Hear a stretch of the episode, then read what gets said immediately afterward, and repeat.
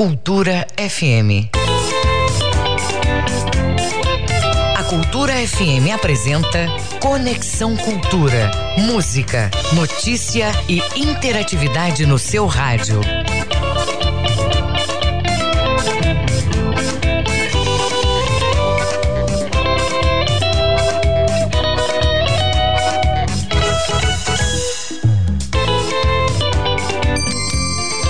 8 horas mais 3 minutos. Bom dia para você ligado no Conexão Cultura da Cultura FM e do portal cultura.com.br. Estaremos juntos até às 10 horas da manhã. O programa é uma produção do jornalismo da Rádio Cultura. Eu sou Isidoro Calixto e a partir de agora, atualidades, prestação de serviços, notícias, entrevistas, entretenimento e música para você do outro lado ficar conectado com tudo o que acontece no Pará, no Brasil e no mundo.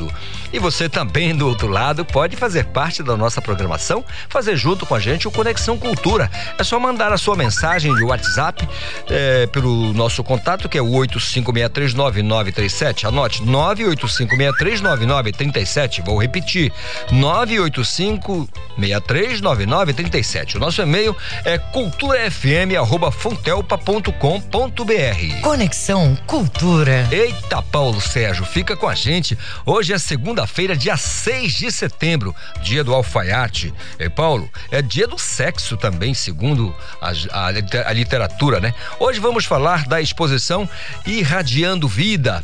A Ematé e a SEMAS realizam mutirão em Altamira para a validação de mil cadastros ambientais rurais lá na região da Transamazônica e Baixo Xingu.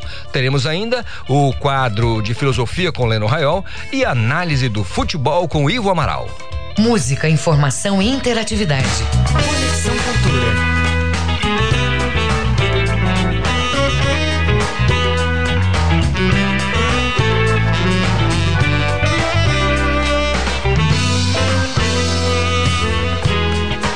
Vou te contar meus segredos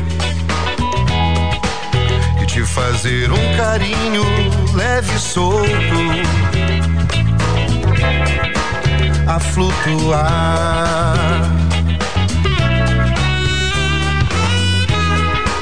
e derramar meus desejos que por fim nunca ditos sinto gosto. Olha aí, 8 horas mais 5 minutos e na abertura do nosso Conexão com Música, música destaque, leve e solto, Roguese, 8 e 5, Conexão Cultura participe.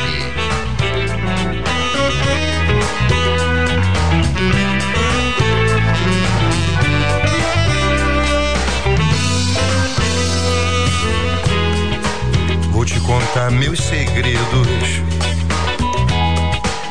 E te fazer um carinho leve e solto.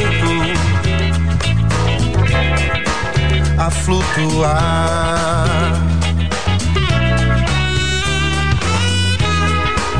E derramar meus desejos. Que por fim nunca ditos sinto gosto te desejar. Alma solta na noite, um frio, açoite é bom de se gostar. Vem cá, meu bem, vamos amar. Alma solta na noite, um frio, açoite é bom gostar. Vem cá, meu bem, vem me amar.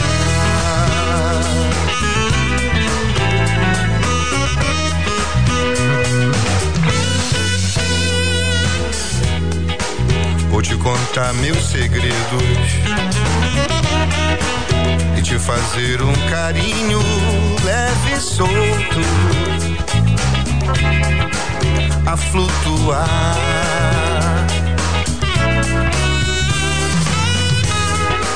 E derramar meus desejos, que por fim nunca ditos sinto gosto de desejar. Alma solta na noite, um frio, um açoite é bom se gostar. Vem cá, meu bem, vamos amar. Alma solta na noite, um frio, açoite é bom de se gostar. Vem cá, meu bem, vamos amar. Solta na noite, um frio, um açoite é bom de se gostar. Vem cá, meu bem, vamos amar. Alma solta na noite, um frio, um açoite é bom de se gostar. Vem cá, meu bem, vem me amar.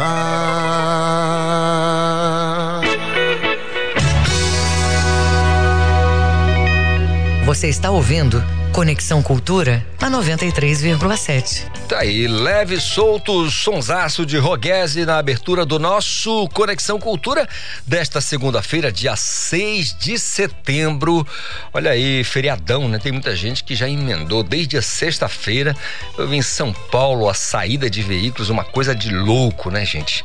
Tomara que não dê problema, viu? Tomara que não dê problema, porque é o que eu digo sempre, quando acontece essas saídas assim, seja feriado prolongado ou não, o que não pode é ficar, né, um em cima do outro. Estamos ainda na pandemia e a gente precisa prestar atenção nessas coisas, porque nossa, é muita gente, mas o que tinha de veículos deixando as cidades, as grandes cidades, rumo aos balneários, às cidades praianas, um número gigantesco. E aí deixa a gente um pouco preocupado, afinal de contas, apesar da vacinação, ou Uh, como é que eu posso dizer? Ainda bem que a, vacina tá, a, tá, a vacinação está acontecendo. Hum, tá difícil hoje, hein? Mas ainda assim precisamos tomar todos os cuidados aí com relação à pandemia. 8 horas mais 10 minutos, vou acionar minha colega Joana Melo, direto da redação. Bom dia, Joana. Bom dia, Isidoro Calixto e a todos ligados aí no Conexão Cultura. Vamos falar sobre ações do governo do Pará, né, que une esforços de proteção do ecossistema amazônico.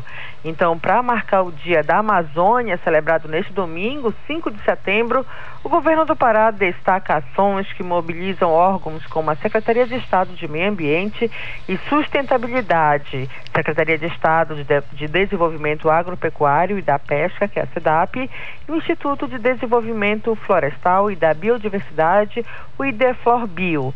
Um dos principais instrumentos para preservar a floresta em pé é o Programa Amazônia Agora, plano de desenvolvimento sustentável baseado em redução da emissão de gases do efeito estufa, combate ao desmatamento e o aumento da produtividade. O plano é dividido em quatro eixos, Isidoro Calixto. Primeiro, a Força Estadual de Combate ao Desmatamento, os territórios sustentáveis, o Programa Regulariza Pará e o Fundo Amazônia Oriental. É, a gente destaca também as ações aí da SEDAP é, na área da sustentabilidade, que atua no programa Territórios Sustentáveis, incentivando a pecuária sustentável entre produtores de São Félix do Xingu, na região de integração araguaia, e demais municípios ao longo da rodovia PA 2 79, além de trabalhar na adoção de práticas não agressivas ao meio ambiente para o cultivo de cacau, o que valoriza ainda mais o produto amazônico. Já na gestão ambiental está o Ideflorbio, que tem a competência legal de preservar amostras eh, representativas dos ecossistemas terrestres, aquáticos e mistos, igapós, várzeas, manguezais. O Pará desenvolve ações de gestão nas 10 unidades de conservação de proteção integral, aos quais somam 5 milhões 503 e 727 hectares, o que corresponde a 4,41% da área territorial. São essas informações que a gente inicia o Conexão agora, daqui direto da redação, Joana Melo para o Conexão. Volto com vocês, Idauro Calixto. Obrigado, Joana Melo, pelas informações. Agora são 8 horas mais 13 minutos. Você, se você quiser participar, é muito simples. Mande a sua mensagem para o nosso WhatsApp 985639937. Eu sei que você pode estar de repente vendo um filme, porque o feriado é longo, é prolongado, começou na sexta, tem muita gente aí de papo pro ar, como a gente costuma dizer, né? De pernas pro ar porque, eh, enfim, muita coisa ficou aí, muitos pontos facultativos e tudo mais, mas ainda assim você pode ficar à vontade para participar, dar a sua opinião aqui no nosso Conexão Cultura desta segunda-feira, na nossa Cultura FM 93,7. Agora vamos falar sobre o programa habitacional para servidores da segurança pública. Tem inscrição para uh, na verdade, inscrição para financiamento que começa dia 10. E eu vou chamar o meu colega Miguel Oliveira, falando direto de Santarém. Bom dia, Miguel. Bom dia, Isidoro Calixto. Bom dia, ouvintes do Conexão Cultura. É, Calixto, nem todo mundo emendou o feriadão. Então, é verdade, verdade. Eu, você, o Reginaldo, a Joana, é, apresentando o programa, né? Estamos no batente. não tira folga, né, Calixto? Verdade. Eu digo, eu, eu, eu, digo sempre, Miguel, que jornalista, radialista, policial e médico é a escala, né? Não tem jeito. É verdade. Olha, Calixto, essa notícia é boa, né? A gente está falando muito, né, esses dias que antecedem aí ao 7 de setembro, aos protestos que estão sendo convocados. Está se falando muito da polícia militar, das forças auxiliares do exército, né? Sempre naquela visão né, de uma força repressora mas na verdade a tarefa é, dos bravos combatentes da PM é da segurança pública, né? E o governo do estado ele está olhando para esse policial, cara, porque você tem que dar condições sociais, né, para que ele desenvolva o seu trabalho da melhor maneira possível. E nada melhor, Calixto, né? Do que ter casa própria, né? Qual a importância, Calixto, de uma pessoa ter sua casa própria, ter sua oportunidade de adquirir a casa própria, hein, Calixto? Sim, claro. É, é, Miguel, só, só, só, repita, please, porque eu tive aqui um, um, uma falha no meu fone. Só, só me, me, me, me atualize. Eu estava falando, Calixto, que antes da entrar na notícia sobre o financiamento, uhum. é da uhum. importância que se tem um programa habitacional para trabalhadores da segurança pública, né? Esses que arriscam a vida, que nos dão garantia é, nos dão segurança, como é importante um policial, né, ter sua casa própria, se você não acha isso? Miguel, eu fico, eu fico analisando, Santarém é uma cidade gigantesca, assim, já, para no, o nosso estado, assim, a gente pensa, poxa, né, lá na, na beira do Tapajós, já com Amazonas e tudo mais, aí você imagina uma cidade é, com uma população adensada como é a capital, já chegando aí dois, a 2 milhões de habitantes, e você repara que às vezes o policial militar, o homem da segurança pública, ele mora em uma, uma área considerada de risco, muitas vezes ao lado do marginal. Na mesma Exatamente. rua do marginal. Aí fica muito difícil, né, né, Miguel? Exatamente. Por isso esse programa, né, que está sendo lançado para servidores do Sistema Integrado de Segurança Pública, é, são 730 unidades no estado do Pará todo, para, para 11 regiões de integração. Aqui na região de integração do Tapajós, que não inclui Santarém, nós temos é, é, é, é, financiamento, inscrição para financiamento, para obtenção de uma carta de crédito junto ao Banco do Estado do Pará, para os servidores da segurança pública, né? E aí a gente vai é, listar que essas moradias são destinadas a servidores da Polícia Civil, Polícia Militar, Corpo de Bombeiros, Centro de Perícias Científicas Renato Chaves, Detran, né, e também o pessoal da SEAP, da Secretaria de Estado de Administração Penitenciária. Então vamos por parte. Aqui na região do Tapajós, envolve os municípios de Aveiro, Itaituba, Jacareacanga, Novo Progresso, Rurópolis e Trairão. Então são 40 vagas para financiamento, mais 12 de cadastro de reserva. Aqui em Santarém, Calixto, esse programa ele já está avançado, ele foi lançado anteriormente, ele não se trata dessa modalidade de financiamento de carta de crédito para o Bampará. É uma modalidade, é a construção de um conjunto habitacional que está sendo feito na rodovia Fernando Guilhom, a rodovia que dá acesso ao aeroporto. Então, Santarém tem conjunto habitacional para as outras regiões do estado, inclusive a região do Tapajós, é, são cartas de crédito. Agora, é, Calixto, é, já foi publicado o edital, né? Então, é, as pessoas precisam ficar atentos porque, como você já antecipou, as inscrições começam no dia 10 e vão até o dia 30 de setembro. As inscrições devem ser feitas nesse endereço. Anote aí, você que é familiar de policial, ou você mesmo que é policial, você precisa entrar no site sistemas.segup.gov.br barra habitação. Habitação sem ser cedilha, sem o tiozinho lá, né? Então, repetindo, sistemas.segup.pa.gov.br barra habitação. Então, Calixto, a gente pode até dar um passeio pelo nosso gigantesco estado do Pará, porque muita gente, às vezes, a gente fala, assim, para resumir a notícia, olha, são as regiões de integração é, é, do estado, né? São 12, né? É, Existem várias, né? Eu vou citar uma, por exemplo, que está aberta a inscrição a partir do dia 10 para a carta de crédito junto ao Bom Pará. Por exemplo, a região do Caipé, a gente está falando aí de feriadão, veraneio, né? Então a região de, do Caeté, ela é formada por Augusto Correia, Bonito, Bragança, Cachoeira do Piriá, Capanema, Nova Timboteua, Peixe-Boi, Primavera, Quatipuru, Salinópolis, Santa Luzia do Pará, Santarém Novo, São João de Pirabas, Tracoateua e Viseu. Assim também temos outras regiões, né? O nosso ouvinte pode se, é, é, correr aí na mente um mapa do estado do Pará, a região do Xingu, por exemplo, Calixto, ele é formado, a região é formada por Altamira, Anapu, Brasil Novo, Medicilândia, Pacajá, Placas, Porto de Mós, já no Amazonas, Senador José Porfírio, Uruará e Vitória do Xingu, Calixto. Então, nessa segunda-feira, a gente começa a semana com essa boa notícia para os profissionais da área de segurança pública aqui no estado do Pará.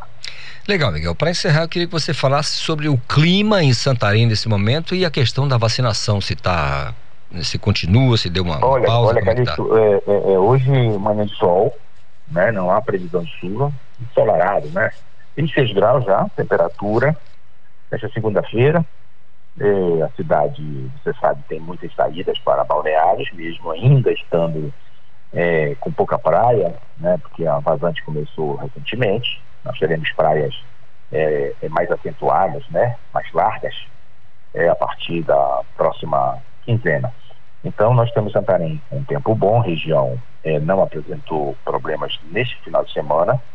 E com relação à vacinação, Calixto, Santarém continua vacinando é, pessoas a partir de 12 anos, 12 anos ou mais para a primeira dose. Nesta, nesta segunda-feira, funciona um posto na Câmara Municipal de Vereadores e para a segunda dose, para quem tomou a AstraZeneca, né, que tem um aprazo de 60 a 90 dias, e para quem tomou Coronavac, 14 a 28 dias, há um posto de vacinação na própria Prefeitura Municipal.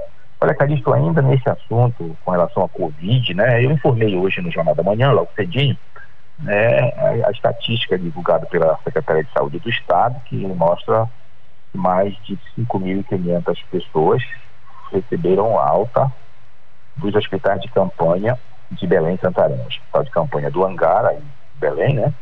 E o hospital de campanha de Santarém. É um número expressivo, né? Aqui em Santarém, no hospital de campanha, é, são 10 pacientes que continuam internados em leitos clínicos, né? A taxa de ocupação é de 27%. É, desde o início do funcionamento do hospital de campanha, em fevereiro deste ano, 760 pacientes foram atendidas, 621 receberam altas, 12 foram, 112 foram transferidos para outras unidades, mas a maioria para o Hospital Regional do Baixo Amazonas e infelizmente 13 pessoas evoluíram a óbito. Calixto, a situação em Santarém é, de certa forma está sob controle. O estado do Pará, como você já informou, como nós já informamos, está no bandeiramento verde totalmente, mas aqui em Santarém ainda há restrição para a realização de festas, funcionamento de boates, casas de shows, porque há uma decisão judicial é, que proíbe esse tipo de eventos aqui em Santarém. Então, ao contrário de outros municípios, você que está nos ouvindo, você que tem viagem programada aqui para a região, para Santarém, saiba que aqui ainda não está tudo liberado, como já está na maioria dos municípios do estado do Pará. Calixto, vou ficando por aqui. Amanhã tem programa? Normal, normal. Dia 7 de setembro estaremos aqui com bandeira hasteada e cantando o hino nacional, Miguel. E, e... agora eu, eu, não poderia, bom, primeiro te informando que amanhã estaremos normal aqui trabalhando. E depois eu quero te perguntar a tua opinião. Documento da Anvisa, é, Miguel, mostra que membro da delegação argentina falseou, falsificou declarações. Não tivemos a partida, Miguel. E aí? Pois é, Calixto, olha, deixa eu te falar uma coisa aí, você que está me ouvindo. Ontem eu acompanhei, né, todo esse imbróglio que houve, e eu quero dizer que pela primeira vez eu vi a Anvisa tão segura das suas ações. E a versão que foi, inclusive, compartilhada por muitos colunistas esportivos na televisão, é, reclamando de que, poxa, a Anvisa esperou começar a partida para agir, ela se derrete é, pela simples informação de uma ata de uma reunião feita no sábado com a presença da delegação argentina, da Federação Argentina, da Comebol, da CBF, da Secretaria de Saúde de São Paulo, da Secretaria de Saúde de Guarulhos e da Anvisa, né, eles estavam sabendo de que os quatro jogadores tinham que ser segregados, tinham que entrar em quarentena, teriam que ser que teriam que retornar a seus países, a Argentina, ou no caso, alguns poderiam retornar diretamente para a Inglaterra, né, e o que se viu, na verdade, é que eles não acreditaram de que a Anvisa ia cumprir ao pé da letra a legislação, tentaram dar o jeitinho brasileiro e deu no que deu, né? Agora, é, não adianta ficar procurando culpado. Agora, o que a gente tem que entender é que o futebol não é uma ilha os eventos esportivos não há nenhum tipo de, de habeas corpus, salvo-conduto, para que eles é, é, ocorram, tem que se respeite as normas sanitárias. Eu estava dando um exemplo ontem à noite, num grupo de WhatsApp, que algumas pessoas questionavam isso justamente, ah, mas o fiscal da Anvisa, a Polícia Federal entrou dentro do campo para interromper a partida. As pessoas estão dando uma versão unilateral, porque na verdade a interrupção da partida se deu pelo árbitro quando ele foi comunicado pelo juiz reserva, né, que chama, né, quarto árbitro, de que havia uma intimação oficial para que jogadores eh, que estavam em situação sanitária irregular do, do Brasil fossem retirados de campo. Então, nesse caso aí, você verifica que na situação hipotética, e esse exemplo que eu dei, eu estou encerrando a minha participação, é, por exemplo, de algum boxeador, por exemplo, está no ringue de boxe, né? Ele tem um mandado de prisão, ele está sendo perseguido, ele está sendo procurado e a polícia descobre que ele está no ringue de boxe. Eu tenho certeza de que os policiais não vão esperar a terminar a luta, né, para decretar a prisão. Eles vão interromper a luta, vão prender, vão chamar e vão levar. Portanto, não se chegaria tanto ontem no estádio lá na Arena do Corinthians, mas Acho que nesse, caso a Anvisa é, é, marcou um gol de placa e a CDF, os cartolas, né? Inclusive os administradores do estádio do Corinthians deveriam responder processo por terem dificultado, é crime dificultar a aplicação de lei, principalmente essa lei é, é, é que deu origem a essa portaria dos ministérios que proíbe a entrada de pessoas, né, residentes estrangeiros em países né, que estão no alerta, alerta vermelho por causa da variante Delta Calixto. Eu fico por aqui, mas esse assunto eu já até eh, me alonguei demais. É para o nosso comentarista Ivo Amaral. Ele é avalizado, ele com certeza vai ter uma melhor opinião que a minha. Mas, um abraço, até amanhã. Mas com certeza, Miguel, a sua opinião é uma opinião de qualidade e por isso eu agradeço a tua participação e a opinião, tá bom? Ótimo dia. Ok, até amanhã. Até amanhã. São 8 horas mais 26 minutos. Conexão Cultura, você pode participar, não esqueça, 985639937. Eu vou saber agora como está o trânsito nessa cidade grande, nessa grande Belém, nessa região metropolitana. Hoje eu tenho o prazer de falar com meu colega João Paulo Seabra. Bom dia, João. O trânsito na cidade. Olá, bom dia, Isidoro Calixto. Bom dia também para todos os ouvintes é, do programa Conexão Cultura. E nós vamos começar falando sobre o trânsito de acordo com as câmeras do CIOP, que é o Centro Integrado de Operações da Secretaria de Estado de Segurança Pública. E lembrando que hoje, ponto facultativo nos órgãos públicos, e por isso o movimento está um pouco menor, um pouco menor do que o normal dos dias úteis, Só que parece que quem ficou aqui na cidade, em alguns pontos, está encontrando assim um pouco mais de trânsito pesado. E nós vamos começar aqui, Isidoro Calixto, falando da câmera que fica na Avenida é, Visconde de Souza Franco, a DOCA, na esquina com a rua Boa Ventura da Silva, é, que realmente muitos motoristas pegam para acessar ali o bairro, principalmente do Marizal. Nesse momento, o trânsito está bastante tranquilo, é, principalmente para quem segue no sentido da Avenida Visconde de Souza Franco, pelo menos nos primeiros é, quarteirões ali do canal. E em relação a Boaventura da Silva, também o trânsito é, segue moderado.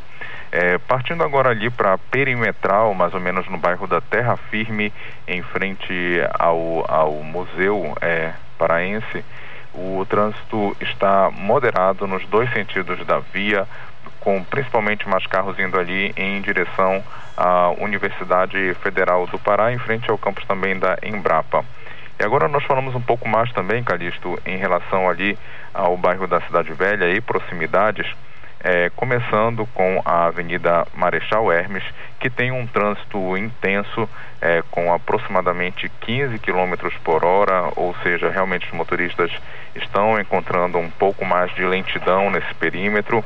E ele começa realmente na Avenida Visconde de Souza Franco, e a gente sabe que ali realmente ao lado do Porto é, Futuro e em frente ao terminal hidroviário tem bastante movimentação e ele segue até mais ou menos ali a Secretaria de Turismo, é, a Setur. E a boa notícia é que nas ruas do comércio em si, realmente o trânsito nesse momento está tranquilo, não tem nenhum assim destaque negativo, de acordo com o aplicativo Waze. É, partindo agora para outras ruas também, Calixto do Marizal, a gente já encontra um trânsito um pouco mais complicado, a exemplo da, avenida, da Travessa 14 de abril, que tem aproximadamente é, quatro quarteirões com trânsito mais lento, com apenas 13 quilômetros por hora e tendo como referência ali o cruzamento da Avenida Conselheiro Furtado. Por enquanto é isso, Calixto. Então a gente está vendo que realmente nesse ponto facultativo, nessa segunda-feira, algumas ruas aqui de Belém já se encontram assim com um trânsito um pouco mais pesado. Seguem com você aí no estúdio, direto da redação João Paulo Seabra, para o programa Conexão Cultura. Obrigado, João Paulo Seabra, pelas informações. A gente precisa alertar, como sempre fazemos aqui no Conexão, quando a cidade está calma, quando a cidade está tranquila, com menos veículo, aí sim que a tua, a tua é, atenção, meu amigo condutor, no seu carro, na sua moto, na sua bike, precisa ser redobrada a sua atenção, porque a gente tem aquela, aquela ideia de ah, a cidade está com pouca gente, eu vou acelerar um pouquinho eu vou furar o sinal, e aí não pode, porque você pode causar um acidente, pode inclusive morrer ou matar alguém, tá? Então, é, feriado prolongado, ponto facultativo, eh, muita gente saiu, foi para os balneários, para o interior. Ainda assim, o trânsito na capital é daquele modelo, a gente já sabe. 8h30, eu volto já. Estamos apresentando Conexão Cultura. Faça parte da Rádio Cultura com informações do trânsito, comentários ou notícias da sua cidade. Grave sua mensagem e mande para o nosso WhatsApp. 985639937. Cultura FM 93,7. ZYD 233, 93,7 MHz. Rádio Cultura FM, uma emissora da Rede Cultura de Comunicação. Fundação Paraense de Rádio Difusão, Rua dos Pariquis, 3318. Base operacional, Avenida Almirante Barroso, 735. Belém, Pará, Amazônia, Brasil.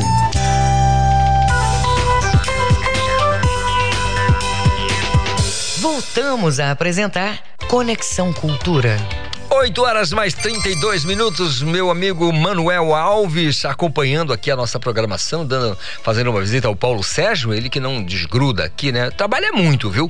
Trabalha muito, eu acho que trabalha até demais ele e o Alexandre Santos, mas são dois guerreiros, dois batalhadores, caras que não largam o batente de jeito nenhum, sabem tudo de futebol, acompanham para e passo aqui o futebol da Amazônia, especialmente Remo e Paysandu. Paysandu se deu bem no fim de semana, o clube do Remo não foi legal, perdeu para o Botafogo.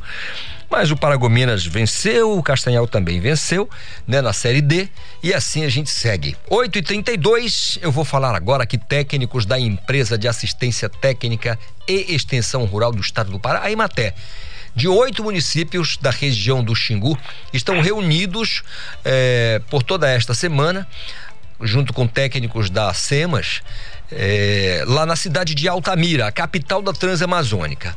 Tudo isso para quê? Para um mutirão voltado à retificação e validação de mil cadastros ambientais rurais lá na região. Sobre essa situação, sobre esse assunto, eu converso agora com Jamerson Viana, que é coordenador, coordenador perdão, do Núcleo de Geotecnologia da Emater. Bom dia, Jamerson, tudo bem? Bom dia, bom dia, ouvintes da Rádio Cultura. Obrigado pelo espaço. Em nome da Maté, a gente agradece. Que isso, meu nobre. Estamos sempre aqui à disposição e conversando. Só me diz a localização. Você está em que ponto da, do estado agora? Bom, hoje eu já cheguei em Belém, né? Uhum. Mas a equipe de trabalho continua lá na região do Xingu, atuando nos 11 municípios e sofreram a influência direta e indireta da construção da barragem de Belo Monte. Aí foram vários, foram vários os municípios ali que tiveram esse impacto e eu pergunto a você qual a importância de se promover o avanço da validação do CAR, né, desse cadastro, para os agricultores familiares daquela região, o Jamerson? Excelente pergunta. O cadastro ambiental rural, para quem não sabe, ele é um primeiro passo de regularização ambiental de uma propriedade rural. Sem um CAR, o agricultor ele não pode vender, por exemplo, o seu gado para o frigorífico. Ele não pode acessar políticas públicas como o crédito rural, entre outras. Ele ajuda, inclusive, na aposentadoria. Com a validação do CAR, e nós já passamos da etapa de inscrição na região, pouca gente sabe, mas a Emater, ela, ela inscreveu 19 mil imóveis rurais no CAR naquela região lá. Boa parte deles em área de assentamento, e no momento agora a gente não, traba, não está trabalhando nessas áreas prioritariamente vamos iniciar um trabalho de validação do CAR. A validação do CAR ela é muito importante, ela é a segunda etapa. Um CAR validado, ele é um CAR que o órgão ambiental, que é o grande parceiro da Emater, né? pouca gente sabe disso também, a Emater e a SEMAS, eles estão, estão juntos há 10 anos nessa luta pelo CAR no estado do Pará. Né? Então, validando o CAR, a SEMAS né? O técnico da Ematec é um órgão, é um técnico de um órgão que tem fé pública, ele presta as informações ambientais do imóvel, ele afirma, olha, nesse imóvel tem uma APP, tem uma estrada, tem uma área consolidada. Quando o sistema valida esse CAR, o agricultor ele tem um, passa a ter uma segurança ambiental do seu imóvel. Por quê? Porque o sistema não vai permitir que outros cadastros sejam escritos sobre a área dele. Isso é muito comum no estado do Pará. Né? Cadastros sobrepostos, isso tem causado transtornos né, para os agricultores que, por exemplo, têm problema na validação do seu cadastro. Entendido. Agora, Jamerson, um, uma curiosidade aqui também tá para aclarar essa informação para o nosso ouvinte, especialmente da região aqui, eh, enfim, dos municípios daí da, da Transamazônica, do Baixo Xingu e tal, que estão é, nesse trabalho. Você, estamos falando aqui de mil cadastros. Jamerson, tem uma, uma, uma demanda reprimida aí? Ou, ou, ou, como, é que, como é que vocês chegaram a esse número? Essa demanda, ela foi é, construída a partir de um trabalho que a Secretaria de Estado do Meio Ambiente realizou para validação, iniciar o processo de validação em todo o estado do Pará. Nós elegemos a região da cidadania do Xingu, a região de Altamira, os municípios do entorno, Pacajá, Napu, Brasil Novo, Medicilândia, Vitória do Xingu, Senador Zé Porfírio, Uruará, Placas e Pontos de Mós, porque aquela região ela foi a região pioneira na inscrição do CAR na região. Né? Ali naquela região nós temos 30 mil imóveis inscritos no CAR e o processo de validação ele precisa iniciar. Então, junto com uma equipe de técnicos da SEMAS, nós fomos para a região, nos reunimos no sindicato dos, dos produtores rurais lá, o Ciralta, montamos um mutirão onde técnicos da Emater e da Secretaria de Estado de Meio Ambiente começaram um processo de validação desses cadastros. Foi uma coisa bem... que quem, quem, quem, quem mora no campo, os técnicos que estão nos ouvindo, quando ele vai validar o carro, é uma coisa muito pessoal, porque é sistema, então a gente não vê as pessoas, a gente não conversa. E esse piloto na região, ele vai servir como modelo para todo o estado. Cabe, cabe lembrar que a Emater já fez 50 mil inscrições de carro no estado do Pará. Ela é a força de trabalho do estado no campo. Então, assim, a nossa diretoria, o corpo técnico está empenhado em ajudar o nosso público maior, que é a agricultura familiar. E qual é a grande vantagem nisso, gente? É o Estado, por meio da Secretaria de Estado do Meio Ambiente, por meio da assistência técnica oficial, atuando em prol da agricultura familiar no Estado do Pará. Muito bom, Jamerson. Só para um exemplo bem prático aqui para o nosso ouvinte, um, uma das vantagens dessa validação do CAR seria então esse acesso dos agricultores aos serviços públicos, é isso? Ah, além disso, na verdade, é a confirmação desse acesso. Né?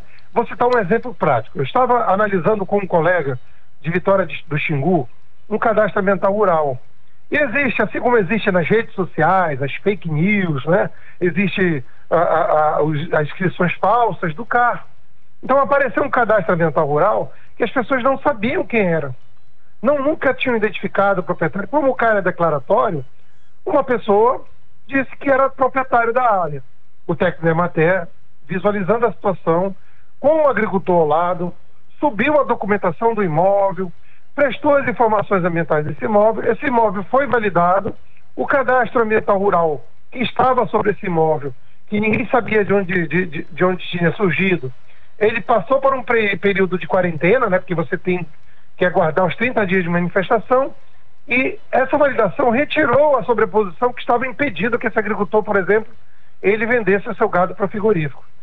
Então, como eu falei no, no, início da entrevista, né?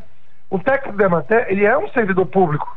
Ao prestar informação de que aquele agricultor possui a mansa e pacífica posse daquele imóvel, ele está dizendo, olha, eu sou um técnico da Emater, assisto esse agricultor, estou fazendo o CAR dele, eu faço o crédito rural dele, eu faço a DAP, então todos esses documentos, a DAP, para quem não sabe, é a declaração de aptidão para a NAF. É um documento muito importante para a agricultura familiar, porque ele é o único documento que comprova que esse agricultor é, é familiar. Então, reunindo essa documentação, o órgão ambiental valida esse cadastro e isso traz segurança para todos, tanto para a assistência técnica como para o agricultor e promove o início do processo de ordenamento ambiental no nosso estado, que é muito importante, gente. Eu, o Pará foi pioneiro no CAR e vai ser pioneiro na validação desse cadastro. Eu posso imaginar da importância disso, especialmente para aqueles mais necessitados. Agora, essa ação, Jamerson, faz parte das políticas públicas do Estado, né, do Estado do Pará, isso, desenvolvidas, então, por meio, desenvolvidas por meio de um programa, né? É o Regulariza Pará, é isso? Isso, Regulariza Pará, né, o nosso secretário adjunto das SEMAS, o Rodolfo Zalucci, ele tem dado todo o apoio para a equipe da, da Diretoria de Geotecnologias, para as equipes das SEMAS que estão atuando nisso, né? A gente está com uma parceria institucional muito boa. É, eu acho que a gente tem que aproveitar o momento em que a maré está a favor, o vento está a favor, os órgãos estaduais estão conversando para apoiar a agricultura familiar nesse momento, né? A Emater, ela apoia o campo com crédito rural, mas apoia o campo também com a regularização ambiental. Temos parcerias também com outros órgãos, a própria Depará, que é o órgão parceiro né, da vigilância, a, a, a o próprio ITERPA, né, uma parceria histórica, a EMA até tem apoiado muito os agricultores, não só da região do Xingu, mas principalmente na região do TS, da PA 279, em áreas do Estado. Então, esse momento de integração, a gente tem que aproveitar, aproveitar principalmente para consolidar as políticas públicas do Estado. Sem dúvida. Agora, Jamerson, é, é, também a título de curiosidade e informação para o nosso público aqui, o nosso ouvinte do Conexão, quantas pessoas, estimativamente falando, quantas pessoas envolvidas nesse trabalho, Jamerson? Bom, em todo o estado, né, em todo o estado do Pará, hoje, nós temos aproximadamente 400 técnicos da Emater que atuam apoiando a agricultura familiar com a inscrição do CAR. Uhum. Né? Mas na região do Xingu, nós temos hoje aproximadamente 30 técnicos envolvidos nessa ação. Uh, a SEMAS foi com uma equipe de aproximadamente 10 técnicos. Está sendo um esforço conjunto. As prefeituras têm sido, algumas prefeituras têm sido parceiras, porque isso vai ser um esforço coletivo. No momento em que o Pará ele consolidar o ordenamento ambiental seu, do, dos seus imóveis rurais, a gente vai ter mais segurança para planejar. Nós não podemos pensar uma unidade de produção familiar, um imóvel rural, apenas pelo viés econômico. O, o, econômico ele tem que ser acompanhado do ambiental. O produtivo ele é associado ao ambiental. E essa, esse amadurecimento que o nosso Estado adquiriu ao longo dos anos, né, são 10 anos de caminhada, isso tem levado o Pará a ser pioneiro, não só na validação do CAR, mas principalmente nos planos de recuperação de áreas degradadas. As, os agricultores não veem a Secretaria de Meio Ambiente como um órgão punitivo, mas como um órgão acolhedor. Então nós temos agora futuras ações que o Regulariza Pará vai poder apoiar. Né? Uma delas vai ser a questão do Floresta Mais. Existe a possibilidade dos agricultores iniciarem um processo de valorização das suas florestas em pés, ou seja, ganhar dinheiro com a floresta em pé, porque as pessoas têm a ideia de que preservar o meio ambiente é só deixar a mata intocada. Quando, na verdade, o agricultor familiar, que durante anos preservou a sua floresta, ele pode converter esse ativo ambiental, que nós chama, chamamos, em dinheiro para o seu bolso. E isso é importante. Esse é o nosso esforço conjunto para tentar uh, consolidar uh, essa política que o nosso Estado tem há anos de preservação do meio ambiente associada à produção. Jamerson, então tira é, essa dúvida aqui pra gente e também mata essa curiosidade. A pessoa, bom, floresta em pé, significa que não pode derrubar árvores, pelo menos madeira de lei e tudo mais. Como é que esse, esse agricultor, esse produtor rural, ainda que mini ou familiar, como é que ele ganha dinheiro com a floresta em pé? Esse seria o extrativismo? Como é que é? É, hoje o grande desafio é isso, né? Transformar o passivo em produtivo e preservar o meio ambiente é, mantendo a vida do trabalhador, a vida rentável dele, né? a, a sustentabilidade dele. A floresta em pé, gente, hoje, ela, ela é suscetível de muitos usos para você ganhar dinheiro. Uma delas é a implementação, enriquecimento com, com frutíferas, né? implantação de safos. Uhum. A outra é a comercialização de cotas de reserva legal. Existem uh, empresas especializadas em comercialização de cotas de reserva legal. Esse, é, esse passo a gente está iniciando agora no Estado. Né? O agricultor que tem a sua floresta, que preservou durante anos, ele vai ter a oportunidade de ganhar dinheiro por ter preservado a sua floresta. E aqueles que derrubaram, que em algum momento, por falta de incentivo ou por não ter sido instruído de forma corretamente, porque a gente, a gente sabe que muitas vezes o agricultor não derruba a mata ou ele não usa o solo porque ele quer, porque ele precisa. E muitas vezes ele não tem um suporte e orientação. E a for forma mais prática é tocando fogo. E esses agricultores também vão poder receber o apoio do Estado. Como? Implementando ah, é, é, planos de recuperação dessas áreas e transformando o passivo em produtivo. Em SAFs, por exemplo, você pode plantar cacau associado com diversas espécies. A ideia é essa, a gente começar a construir né, essa proposta, e isso tem sido feito em diversas experiências no Estado. A Emater ela é uma empresa que tem uma grande capilaridade, são 144 escritórios locais nos 144 municípios do estado, até em Castelo de Sonhos a gente atua. E a gente está aqui para ajudar o agricultor. Procure, quem não fez o seu CAR ainda tem tempo, pode procurar a Emater. Quem quer validar o seu CAR, pode procurar a Emater em qualquer unidade no, nos municípios do estado. Legal. É, só para a gente esclarecer, você falou de SAF, que é Sistema Agroflorestal. É, é, Jamerson, fala para gente, com a experiência de vocês, como é que está a, a, aceitação e a prática desse sistema entre os agricultores assistidos por vocês? É, esse é um grande desafio, né? A gente percebe muito a resistência, por quê? Porque falta um apoio, né, nos insumos. E aí o que, que a gente tem feito, em algumas regiões principalmente? Parcerias com o IDEFLOR, que é o, o, o órgão parceiro, parcerias com a, com a SEDAP, que é a Secretaria de Estado de Desenvolvimento Agropecuário, para o fomento, né, para a implementação de viveiros e, e apoio a esses, a esses agricultores. O agricultor, ele, muitas vezes, ele não acredita que ele pode transformar o, a, sua região, a sua área degradada em algo que vai lhe dar lucro. Mas é, é esse apoio que a Emater vai precisar ao longo dos anos aí, para a gente, porque não é um trabalho simples, nós vamos precisar de alguns anos. Hoje o mundo precisa é, é, mudar o seu modelo de desenvolvimento econômico. O modelo para a Amazônia, ele está mudando.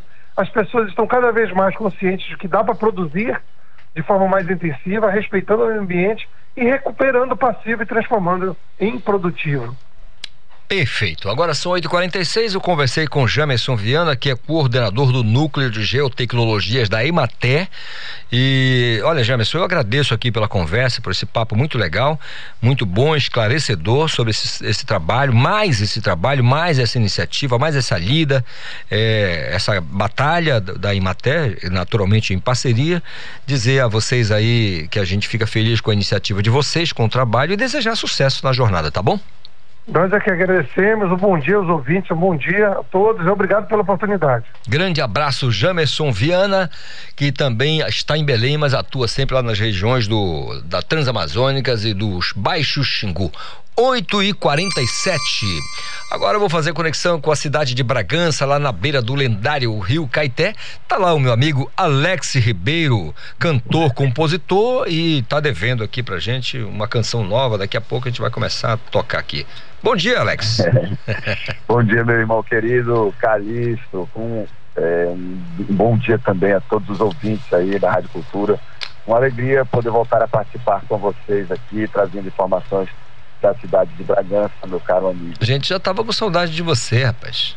Eu também, tava Aí, com saudade. Estou passando aqui para falar sobre um evento, uma comemoração muito, muito, muito importante aqui para a cultura de Bragança.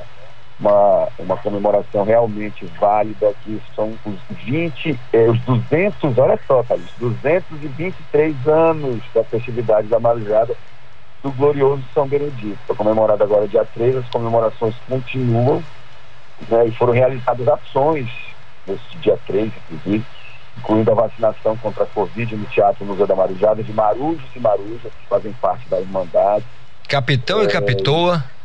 Capitão, Capitoa, né, a juíza né, da Marujada, o, o, é, inclusive, é, houve também uma missa né, no final desse dia e, as comemorações continuam até dezembro, na verdade, onde acontece a grande festa. Esse ano provavelmente não, não vai haver a grande procissão por conta de, da questão da Covid-19, né, a aglomeração, mas a festividade do Glorioso São Benedito é, deve acontecer já em, em outros moldes. Né? Todos os anos Bragança, você sabe, recebe milhares de turistas de diversos lugares do mundo para a celebração da festa do Santo Preto, como a gente costuma chamar carinhosamente aqui. E houve realmente uma missa no final é, do dia 3, a vacinação, inclusive de Marujos e Marujas, como eu falei aqui. Legal, Alex. E o é ponto. De muita alegria, de muita comemoração aqui é... pra gente. 223 anos. Dos, é, né? São dois, mais de dois séculos aí de, de, de, de tradição, é muito bacana. Agora, é, Alex, o ponto alto da, da, do evento é a procissão? O ponto alto do evento é realmente a procissão que acontece no último dia, no, perdão, acontece todo dia 26 de dezembro. Uhum. É só que a, a festa em si, ela começa no dia 18, né? É, quando na verdade, dia 8, todos os, dia 8 de dezembro, os três santos, né, que é o São Benedito das Praias, das Colônias e o dos Campos. Eles chegam, eles, eles ficam em, em, Os esmoladores levam essas imagens e no dia 8 todas elas chegam na, na cidade. As três frentes, né, os três grupos de esmoladores chegam na cidade, são recebidos com toda a pompa, a partir daí começa toda uma programação e a, a, a, que se intensifica a partir do dia 18. No dia 26, culmina com a grande procissão que recebe é, milhares de pessoas e a gente vê aquele mar, não sei se você já teve a oportunidade de fazer cobertura aqui ou de passear, aquele mar vermelho e branco, né? De marujos e marujas que vão às ruas, é uma coisa linda que infelizmente ano passado não aconteceu, esse ano também não deve acontecer nos mesmos moldes mas a gente espera que no ano que vem todos nós possamos ir às ruas. Eu, inclusive, sou marujo de São Benedito. Eita! Existe de marujo e vou para as ruas também. Aí não, é bacana. Não sou, da, não sou associado a marujada assim, diretamente, mas virou meio que uma tradição. Os moradores de Bragança e outras pessoas que amam a cidade investirem de, de marujo e passearem aí pra, e participarem dessa celebração religiosa em louvor ao Santo Preto. Você, você é um cara, diria que multimediático, Alex Ribeiro, multimediático. Olha, Alex, muito obrigado pela conversa aqui, pelas informações aí da região é, de Bragança, né, da, da, beira do Caeté. Logo, se você andar um pouquinho mais para a esquerda, mais ao, a leste, você vai dar exatamente na, na praia de Ajuruteua. Você está você tá muito bem localizado, você tá ruim de lugar, hein? Eu é, passei três dias lá, cheguei ontem à noite. Olha, oh meu Deus, eu só lembrei de tudo. Eu aposto que você estava no. Se quisesse procurar você, tinha que procurar no fundo de uma rede, numa barraca lá hum. na praia de, de Ajuruteua. Pode ter certeza. Carregado de muita farinha, muito peixe assado. tá certo, Alex. Olha, querido, muito obrigado pela conversa. Eu quero desejar a você um restante de segunda-feira e prolongado feriado, esse feriado, feriado prolongado, porque amanhã é 7 de setembro, né? E aí, todo mundo esperando aí manifestações e tudo mais. Eu espero que aconteça tudo dentro da santa paz divina, que as pessoas manifestem as suas as suas eh, impressões, afeições e tantas outras coisas mais dentro da decência, da ordem, da tranquilidade. É verdade, é tudo que a gente espera, a tranquilidade e a paz, é tudo que se busca, meu amigo. Muito obrigado pela, pelo convite de sempre, espero estar sempre disponível para conversar com vocês. Um beijo, meu irmão querido, um grande abraço a todos os ouvintes da Rádio Cultura. Tá bom, Alex queridaço Alex, um baita colaborador e também um grande artista da região da, de Bragança. Agora são 8 horas mais 53 minutos. Praias de Salinas recebem ação que incentiva a coleta e reciclagem de resíduos. As informações direto da redação com Pamela Gomes. Bom dia, Pamela. Bom dia, Calixto, ouvintes do Conexão Cultura. Olha só, a Secretaria de Estado de Meio Ambiente e Sustentabilidade, a SEMAS, promove nesse feriado prolongado ações de conscientização ambiental e reciclagem nas praias do Atalaia e Massarico, em Salinas.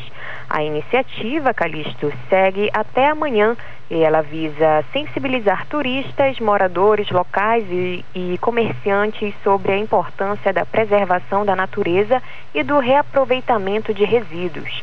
Dentre as atividades realizadas estão as educacionais com crianças e coletas de vidro para reciclagem.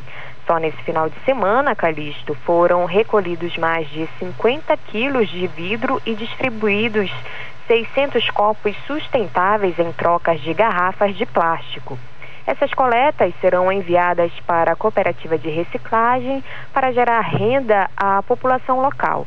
Os resíduos são coletados junto com o Instituto Alachaster, Alachaster que atua em parceria com a SEMAS. Pamela Gomes, direto da redação do Rádio Jornalismo. Volto com você, Calixto. Obrigado, Pamela, pela participação e as informações. Não sai daí não, viu, Pamela? Não sai daí que hoje nós vamos apertar o teu santo legal aqui para mais participações no nosso Conexão Cultura. Agora são 8h54.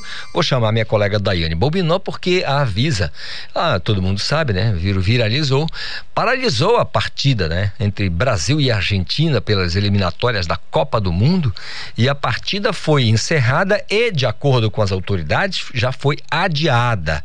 A Daiane Bobinó vai trazer as informações. Bom dia, Daio. Bom dia, Isidoro Calixto. Bom dia, ouvintes do Conexão Cultura. Pois é, a Agência Nacional de Vigilância Sanitária paralisou na tarde deste domingo o jogo entre Brasil e Argentina pelas eliminatórias da Copa do Mundo após cinco minutos do início da partida. Posteriormente, o árbitro decidiu encerrar o jogo. A decisão de paralisar a partida foi tomada após quatro jogadores argentinos estarem em campo, mesmo com a determinação da agência de que teriam cumprir isolamento no hotel para serem deportados para a Argentina. A agência informou que os jogadores teriam descumprido as regras sanitárias, segundo as quais viajantes estrangeiros que tenham passagens nos últimos 14 dias pelo Reino Unido, África do Sul, Irlanda do Norte e Índia estão impedidos de ingressar no Brasil. O jogo estava previsto para começar às 16 horas na Neoquímica Arena em São Paulo pelas eliminatórias para a Copa do Mundo. O Brasil lidera a competição de forma isolada com 21 pontos.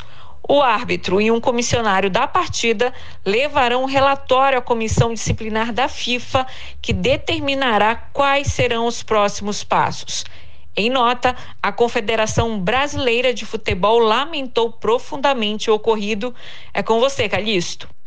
Obrigado, Daiane, pelas informações. Você viu, eu bati um papo aqui com o Miguel Oliveira na abertura do Conexão, ele dando a opinião dele. Uma verdade, uma tristeza, né, essa situação, porque uma hora a gente pensa que a Anvisa poderia ter é, encontrado um meio, mesmo que coercitivo, né, é, de entrar e falar com a delegação, falar com as autoridades é, argentinas sobre a irregularidade e não ter permitido nem mesmo que a, a equipe se deslocasse ao estádio. Por outro lado, a gente também sabe que isso é uma questão diplomática, né? É, se trata de um outro Estado é, é, soberano, a Argentina, país vizinho, amigo, então tem que respeitar também os protocolos aí com relação à diplomacia. E mesmo sendo uma questão de saúde pública, virou uma questão policial, virou caso de polícia. Tanto é que esteve lá a, a, o poder de polícia da Anvisa, mas também com apoio de agentes da Polícia Federal. Chegaram na, lá na, na, no, no estádio né? E impediram a continuação da partida, né? Na, na, verdade, a partida começou, mas foi encerrada depois que as autoridades deram o bote na na, na, na, irregularidade lá pelos hermanos argentinos. Por isso que tem muita gente que diz assim: se o Brasil jogar com a Costa do Marfim, eu torço para a Costa do Marfim. Se tiver um argentino perto, eu mando ele lá para né, Jacareacanga, em cima da palafita. Olha só, são 8h58. Lennon Raiol vai chegando com o nosso quadro de filosofia aqui no Conexão. Lennon. Bom dia, Isidoro Calixto. Bom dia, ouvintes do Conexão Cultura. Eu sou Lennon Raiol, filósofo da Nova Acrópole.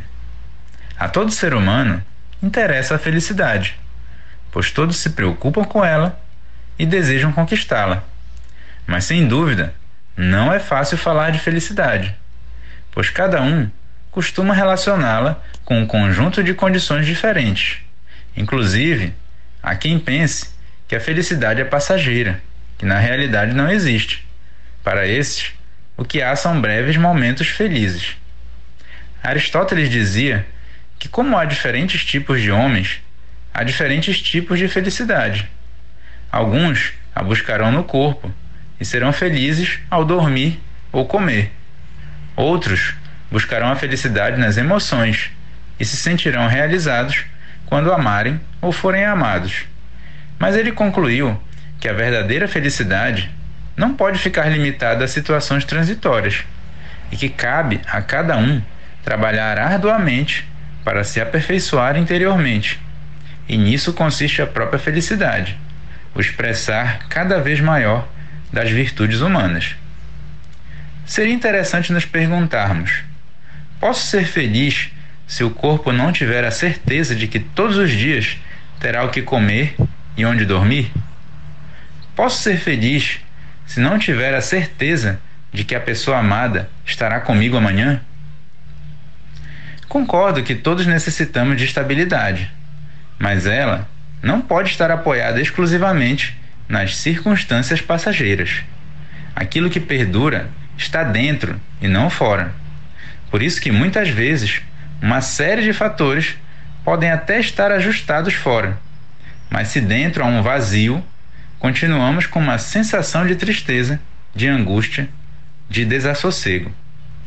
O ser humano moderno cavou profundamente a Terra, deu inúmeras voltas ao redor do mundo, explorou todos os cantos do planeta, escalou montanhas, se aventurou no fundo dos mares, porém parece que está em falta com relação a penetrar no interior de si mesmo, para buscar aquilo que tanto necessita, suas virtudes divinas como a fraternidade, a união, a compreensão. Esses aspectos, que um dia reconquistados, nos restituirão a nossa felicidade e a nossa plenitude perdidas. Essa plenitude é o que nos faz verdadeiramente felizes, pois o ser humano é feliz quando tem a sensação de que flui a sua bondade natural de dentro para fora.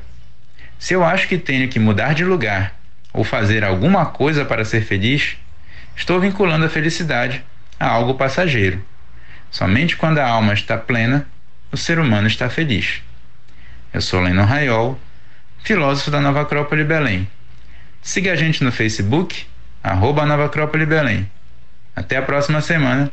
É com vocês, Isidoro. Estamos apresentando Conexão Cultura.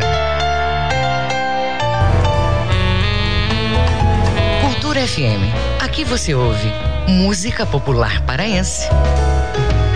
Tu que me moras, que habitas comigo a mesma casa. Música popular brasileira. Enquanto você se esforça para ser um sujeito normal. Cultura FM 93,7. ZYD 233, 93,7 MHz. Rádio Cultura FM, uma emissora da Rede Cultura de Comunicação. Fundação Paraense de Rádio Difusão, Rua dos Pariquis, 3318. Base operacional, Avenida Almirante Barroso, 735, Belém, Pará, Amazônia, Brasil.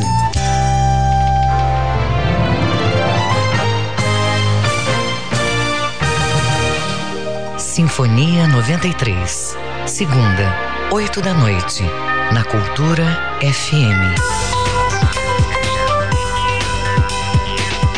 Voltamos a apresentar Conexão Cultura. Também agora são 9 horas mais dois minutos. Você pode participar do nosso Conexão. Aqui é a Cultura FM 93,7. 9 e 3 Emopa divulga serviços que vão funcionar neste feriado. Eu quero saber quais são os serviços que vão funcionar neste feriado. A gente sabe, muita gente saiu da cidade na sexta dizendo: eu só vou voltar na terça-feira. Vou voltar segunda-feira de manhã. Tem gente que vai voltar só na quarta-feira. Nessa hora se emenda, né? Pode ser então eh, as informações com a Isabelle Risuenho. No feriado do dia 7 de setembro, o Emolpa não irá realizar o serviço de coleta de sangue em nenhuma unidade estadual, mas o atendimento transfusional continuará funcionando. Nesta segunda-feira, o expediente não será interrompido na sede do Hemocentro e na unidade de coleta Castanheira, com o expediente até às 6 horas da noite. Já na unidade de coleta Pátio Belém, o expediente é de 10 horas da manhã às 4 e meia da tarde. Nas hemorredes do estado, o expediente será esse. Hoje, no Hemocentro Regional de Marabá, das 7 horas da manhã até 1 hora da tarde. Nos hemocentros regionais de Santarém e Castanhal, não haverá serviço de coleta de sangue hoje e amanhã, bem como as unidades do Hemopa de Capanema e Redenção. Os hemonúcleos de Altamira, Tucuruí e Abaitetuba funcionarão para coleta apenas nesta segunda-feira. Com supervisão da jornalista Tamires Nicolau, Isabelle Risuenho para o Conexão Cultura. Obrigado, querida Isabelle Risuênio, pelas informações. São nove horas mais quatro minutos e você não esqueça, pode participar mandando a sua mensagem para o nosso WhatsApp 985639933. Hum, é, você pode mandar também um e-mail para o culturafm@funtelpa.com.br. 94. Agora vamos falar sobre a exposição Arte pela Vida, que acontece na Fundação Cultural do Pará e vai até o dia 30 de setembro setembro. Vou falar com Francisco Vasconcelos, que é coordenador do Arte pela Vida. Bom dia, Francisco. Tudo bem? Bom dia, tudo bom? Tudo na santa paz divina, meu nobre, neste dia 6 Sim, de setembro. Satisfação estar falando com vocês. Prazer é nosso. Olha só, são 170 obras e 100 artistas plásticos fotógrafos e artesãos que doaram os trabalhos para a venda. Aí eu pergunto, Francisco, como surgiu a ideia para esta exposição? É, nós já vínhamos recebendo algumas doações é, na loja, na loja que nós temos, a loja sustentável, que também as pessoas podem ir, doar, comprar aqui na Rui Barbosa, entre Boa Ventura e José Malché e vinhamos recebendo obras. Então a gente viu que era uma quantidade muito grande para aquele pequeno espaço. E aí nós resolvemos fazer a exposição unindo as festividades dos 25 anos do Arte pela Vida, com o mesmo tema dos 25 anos, a exposição se chama Irradiando Vida. Irradiando vidas. E eu pergunto, e a expectativa? Não, primeiro que você que você falasse assim, mais ou menos quantas pessoas estão envolvidas nesse trabalho? Olha, são milhares de pessoas, mas o mais importante que a gente pode dizer é o resultado que milhares de pessoas vão estar recebendo de, de todas as vendas, de todas essas obras que estão sendo expostas. Todas as obras estão à venda. Então, a venda dessas obras, o objetivo delas é auxiliar as famílias, principalmente neste momento que nós estamos passando, para que elas tenham comida no seu prato. Então, tudo será transformado em alimento, em cestas básicas para as famílias vivendo com HIV AIDS. Legal. Agora, Francisco, são, como eu disse, 100 artistas, né? Que doaram artes, né? Doaram peças. Então tem artistas plásticos, fotógrafos, artesãos. Aí eu pergunto, que tipo de material tem?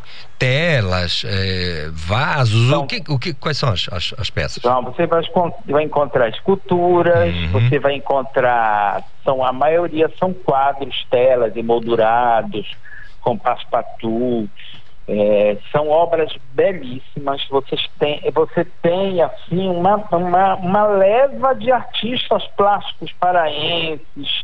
Nós temos pessoas nacionais e até internacionais.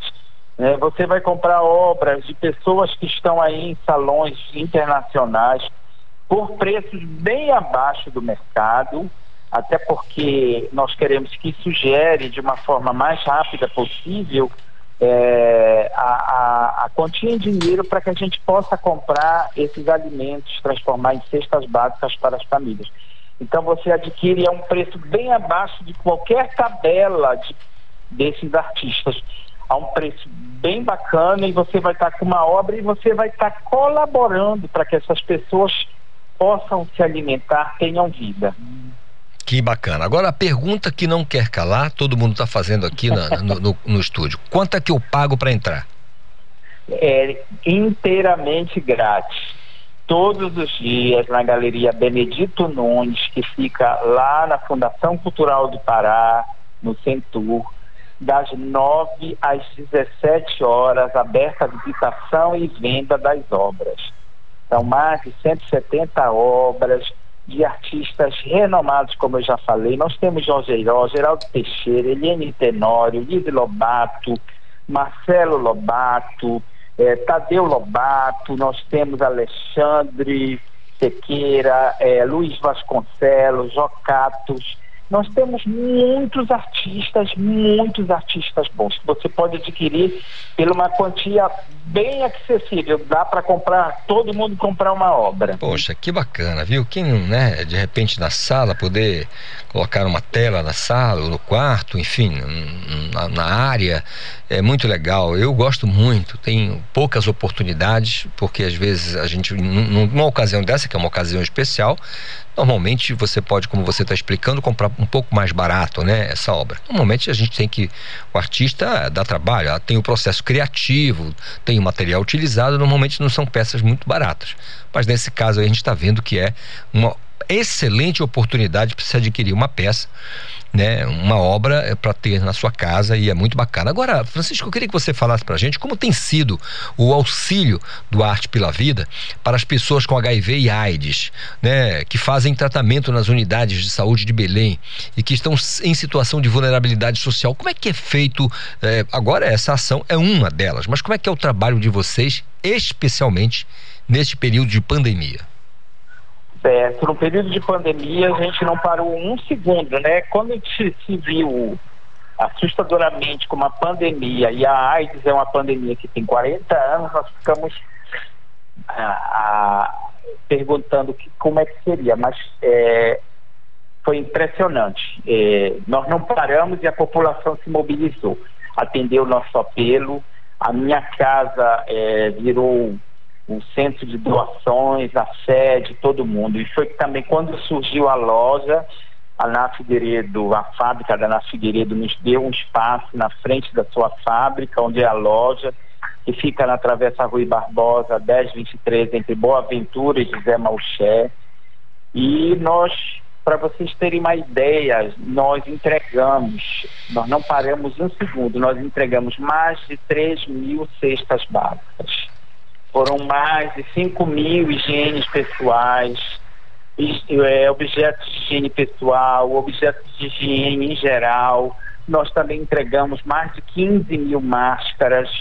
Nós não paramos um segundo, assim como nós nunca paramos, né? Até porque a AIDS, como eu já falei agora há pouco, ela é uma pandemia que atinge a população, e principalmente a população mais vulnerável, há 40 anos, há mais de 40 anos.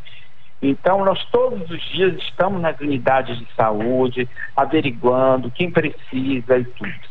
É, a nossa média de atendimento por, por mês chega a mais de 200 famílias por mês. Legal. Agora, é, é, eu queria tirar aqui uma dúvida também, a título de curiosidade também, Francisco. Assim, a gente sabe que o, o programa né, é, é, um auxílio que atende ao pessoal da Grande Belém, da região metropolitana, mas dos mais distantes municípios do interior, por exemplo, que chegar, tem esse apoio? Tem sim. Nós atendemos na unidade do Estado, que faz o tratamento do Estado. Geralmente essas pessoas vêm fazer exames específicos, vêm para consultas específicas e nós fazemos. Nós estamos agora com a abertura, já com, com a liberação, com bandeiramento, já vamos voltar aos nossos cafés de acolhimento nessa unidade que a gente faz mensalmente. E aí a gente sempre atende as necessidades também da população vivendo com HIV de todo o estado, porque eles vêm para esse tratamento em Belém. Muito legal. Queria aproveitar também e perguntar a você e dessa maneira informar ao nosso ouvinte, né, que está ligado aqui é, nesse essa véspera de feriado, na verdade, é, é, Francisco, com relação à, quantidade, assim, nós estamos nós estamos é, bem regular, estamos ruim com relação às pessoas, o número é muito grande com HIV/AIDS. Como é que está o nosso cenário nesse sentido?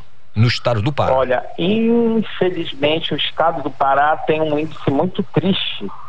Nós, é, enquanto o Brasil inteiro já vem baixando esses números, o Pará é o maior número, tem o maior número de pessoas infectadas e o maior número de mortes, de óbitos, principalmente na população jovem, de 18 a 29 anos. Menino ou menina? Nós, é. É, hoje em dia, é, é, é isso aí está igualitário. Nós tá temos igual. meninas grávidas de 11 anos com, é, já infectadas com HIV.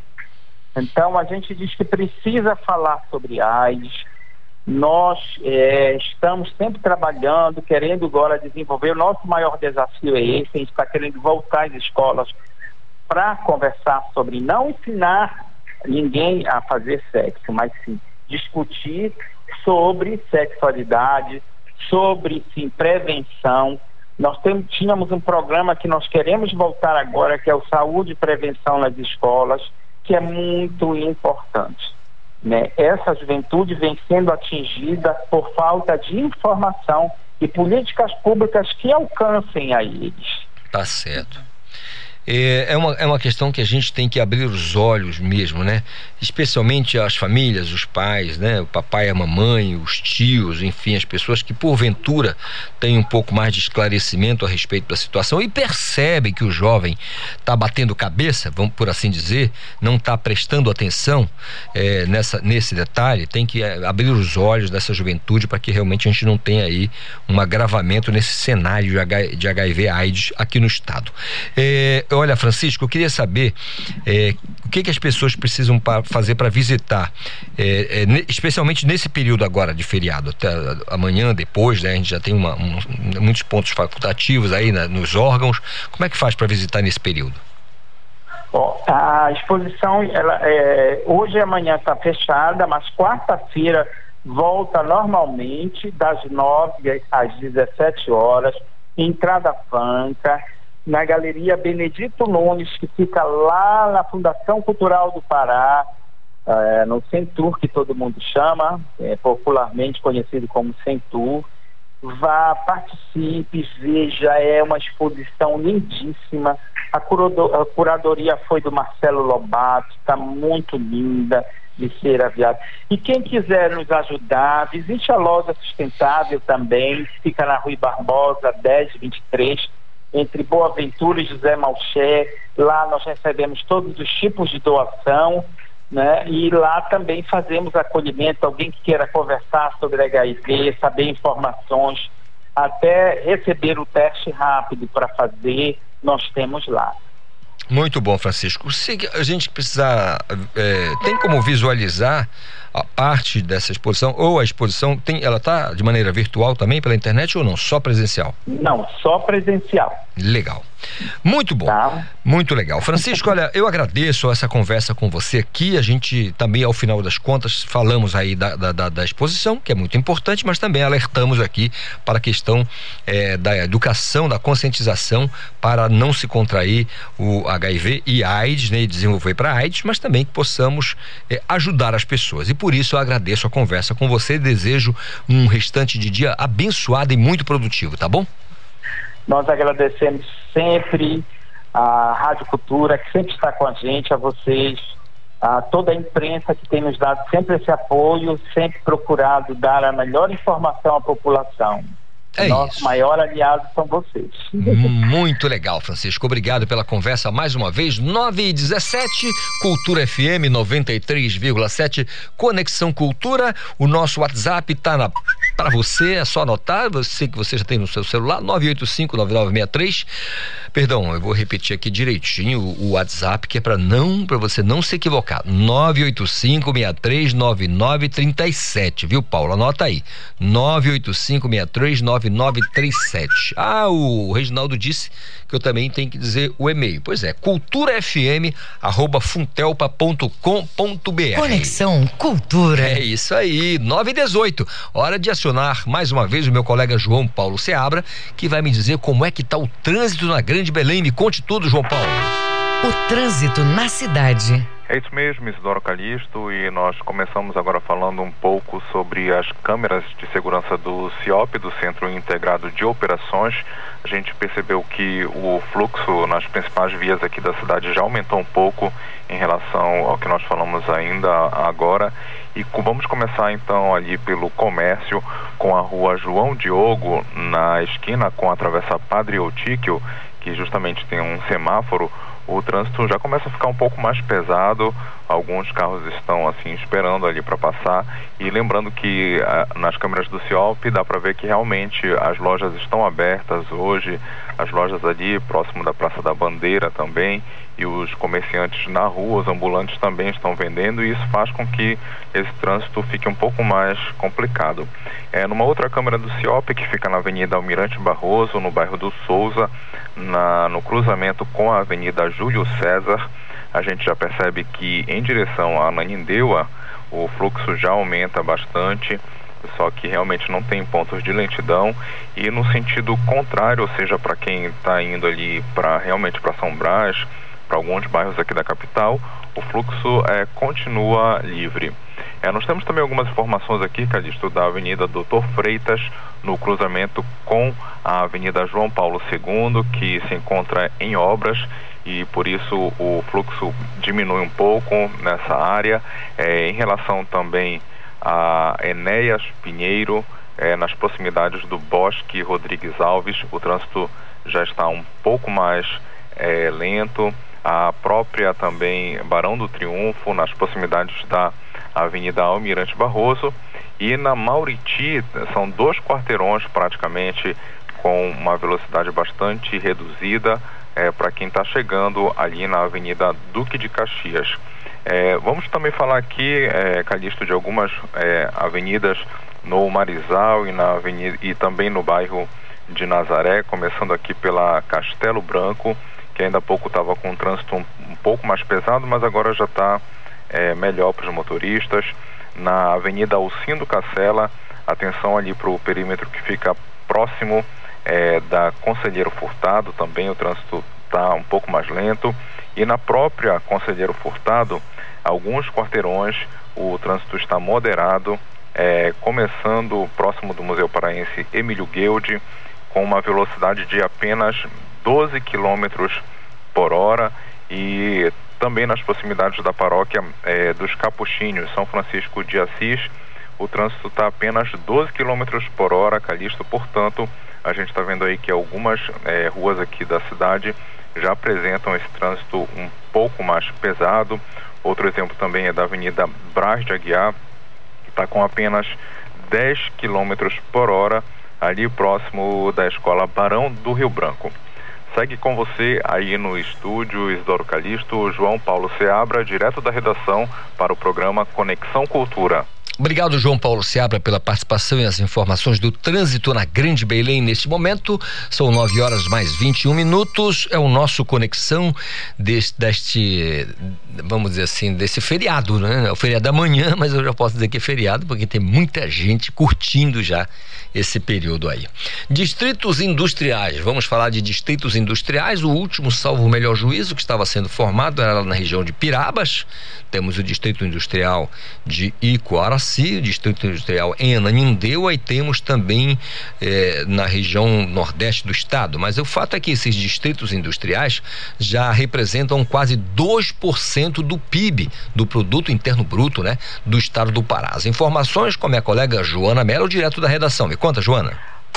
Exatamente, Calixto. Distritos industriais localizados nos municípios de Belém, né, no distrito de Coraci, Ananindeua, Marabá e Barcarena, que são administrados pela Companhia de Desenvolvimento Econômico do Pará, CODEC, já somam, em média, 19,8 bilhões por ano. Essas áreas que hoje geram mais de 60 mil empregos diretos e indiretos contam com 238 empresas instaladas, sendo 173 ativas nos lotes industriais, que representam aproximadamente 12%. Por 12% do produto interno bruto do estado. Além desses quatro distritos, está em andamento a implantação de novas áreas administradas pela CODEC, Segundo o diretor técnico Raimundo Vanderlei, as novas áreas estão sendo avaliadas por equipes técnicas para a implantação dos novos distritos industriais em locais estratégicos para a produção e exportação. É o caso do município de Castanhal, onde a criação do distrito industrial vai representar uma oportunidade para o crescimento local. A previsão é que sejam gerados aproximadamente 2.400 empregos diretos, além das possibilidades de até 7.200 novos postos de trabalho entre serviços terceirizados, indiretos e induzidos. As equipes técnicas da COSDEC, da CODEC também, já passaram por Santarém, no oeste paraense, Breves, no arquipélago do Marajó e São João de Pirabas, no nordeste do estado. Esses municípios também estão em fase de estudos para a implantação de áreas industriais. O potencial é de mais de 3,5 mil hectares, distribuídos entre, entre 161 lotes nos dois municípios. Então, é esperar aí para ver crescer mais postos de trabalho, né, com a efetivação desses distritos industriais, não é isso? Volto com você, Isidoro Calixto, Joana Melo para o Conexão. Muito obrigado, Joana Mello, pelas informações e mais uma participação aqui no nosso Conexão Cultura desta segunda-feira, que mais parece uma sexta, né? Fala a verdade. Tá parecendo que é sexta-feira? Não sei se é uma questão aqui do estúdio, né? Ainda não deu uma olhada pela janela? Então, então tem um solzão aí fora? Um para cada um? É mais ou menos isso que eu pensei. Mas o fato é que tem, tem aquela impressão que sexta-feira, em função do feriado prolongado. São 9 horas mais 25 minutos, Tóquio 2020. Por que, Calixto, está falando Tóquio 2020? Pois é, porque, na verdade, tanto a Olimpíada é, quanto à Paralimpíada, se trata de 2020. Ela, por um acaso, em função da pandemia, foi adiada e aconteceu agora em 2021. Mas é Tóquio 2020. O encerramento da Paralimpíada eh, destacou a beleza da diversidade. Quem tem os detalhes para a gente é a Daiane Bobinot. Os Jogos Paralímpicos de Tóquio encerraram. Mais um ciclo de grandes exemplos de superação e humanismo se completa. Superação que, do ponto de vista brasileiro, viu Calixto foi confirmada nas 72 medalhas conquistadas: 22 de ouros, 22 de pratas e 30 de bronzes, dando ao país a sétima colocação no quadro geral. Três dessas medalhas foram parar no peito do nadador Daniel Dias, a quem coube a honrosa tarefa de carregar a bandeira brasileira durante o evento de encerramento dos Jogos. Com os três bronzes conquistados, Daniel entra para a história como o maior medalhista paralímpico brasileiro após 27 pódios. Após empunhar a bandeira, o nadador não pôde se juntar à delegação brasileira, que, a exemplo das demais delegações, já se encontrava no estádio. Ele teve de se dirigir aos bastidores para se preparar para a posse do novo Comitê Paralímpico, do qual é integrante. É com você, Calixto. Obrigado, Daiane, pelas informações e participação. São 9 horas mais 26 minutos. Olha, só destacar aqui o José Serrão, que está dizendo bom dia a todo mundo do Conexão, o pessoal da produção. Obrigado, José, pela lembrança e pela mensagem aqui. José está dizendo que foi uma excelente conversa com o pessoal lá da Imaté sobre essa iniciativa do cadastro rural, né? O cadastro único é, rural lá da região do Baixo Xingu, na Transamazônica, que a Imaté está fazendo. Ele então aqui, o José Serrão, escrevendo para a gente através do nosso chat aqui e parabenizando o pessoal da Imaté Pará. Não poderia ser diferente, é um trabalho é, diferenciado, fora da curva realmente, porque as pessoas precisam dessa assistência. Setembro Verde promove arborização na periferia e ações ambientais em Belém. João Paulo Seabra, me conta como é que está acontecendo isso. É isso mesmo, Estouro Calixto. Essa programação comemora o Dia da Amazônia, que foi nesse domingo, com uma grande ação de arborização das áreas periféricas e também centrais da capital paraense, que foi lançada pela Prefeitura de Belém e coordenada pela Secretaria Municipal de Meio Ambiente, a SEMA. A ação faz parte da Operação Setembro Verde, que vai ser lançada oficialmente no próximo dia 11 de setembro, com um plantio comunitário de mudas para arborizar as margens do canal São Joaquim, que é o maior de Belém e que se estende pelos bairros também da Sacramenta, Valdecães e Barreiro. O setembro é um mês que concentra várias datas comemorativas no calendário ambiental nacional, além de que aqui na região amazônica, em função do clima, é um período seco com grande ocorrência de desmatamentos e queimadas, as principais causas das ameaças aos ecossistemas e à biodiversidade da região. E lembrando, Calixto, que a Operação Setembro Verde tem como objetivo, então, realizar ações e eventos na cidade com foco tanto na preservação, conservação, manejo e uso sustentável dos ecossistemas e biodiversidade, quanto na melhoria das condições socioambientais no município de Belém. O plantio das mudas, que vai acontecer às margens do canal São Joaquim, vai começar pela Avenida Júlio César e vai se estender até o Espaço Ver o Rio, em parceria com os moradores da área, que vão ajudar a plantar as mudas dos vegetais. E além do plantio, essa programação também inclui atividades formativas, como seminários, oficinas de educação ambiental, exibi exibição do documentário no Tela Verde Samaúma sobre a Amazônia, bike passeio pelas áreas verdes de Belém, feira de produtos naturais e assinatura também de um decreto que vai criar duas áreas de preservação ambiental em, na, de Cotijuba do Tenoné. Direto da redação, João Paulo Seabra para o programa Conexão Cultura, segue no comando Isidoro Calixto. Obrigado, João Paulo Seabra, pela participação e as informações. E o Paysandu Esporte Clube tuitou tuitou. O meia William Fazendinha é bicolor. O meia já está em Belém para vestir a camisa do maior campeão da Amazônia. O atleta será submetido a exames clínicos e avaliações físicas antes de assinar o contrato que deve durar até o fim da temporada de 2021. Daqui a pouco é assunto para Ivo Amaral. Agora são 9h30, intervalo, eu volto já. Estamos apresentando Conexão Cultura. ZYD 233, 93,7 MHz. Rádio Cultura FM, uma emissora da Rede Cultura de Comunicação. Fundação Paraense de Rádio Difusão, Rua dos Pariquis, 3318. Base operacional, Avenida Almirante Barroso, 735, Belém, Pará, Amazônia, Brasil. A mais tribal de todas as festas. Balanço do Rock, quarta, oito da noite.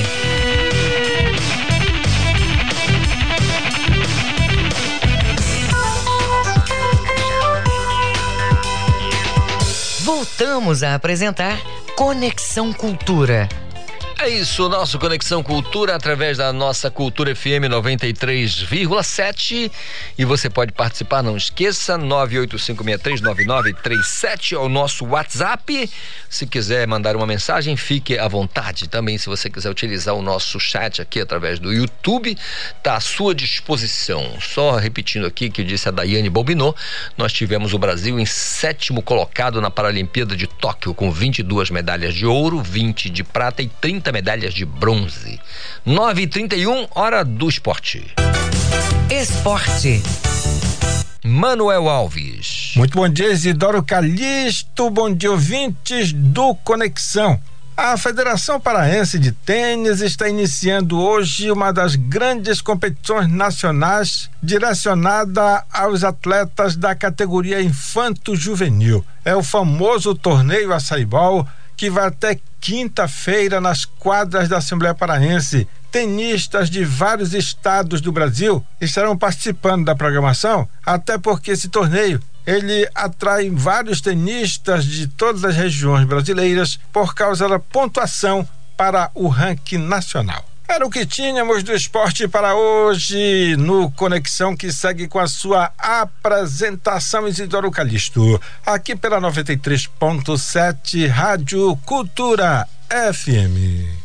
Obrigado, Manuel Alves, pelas informações. Aqui, como sempre, Manuel, muito prestativo, trazendo as informações pra gente. E a gente segue agora falando com Ivo Amaral. Bom dia, Ivo.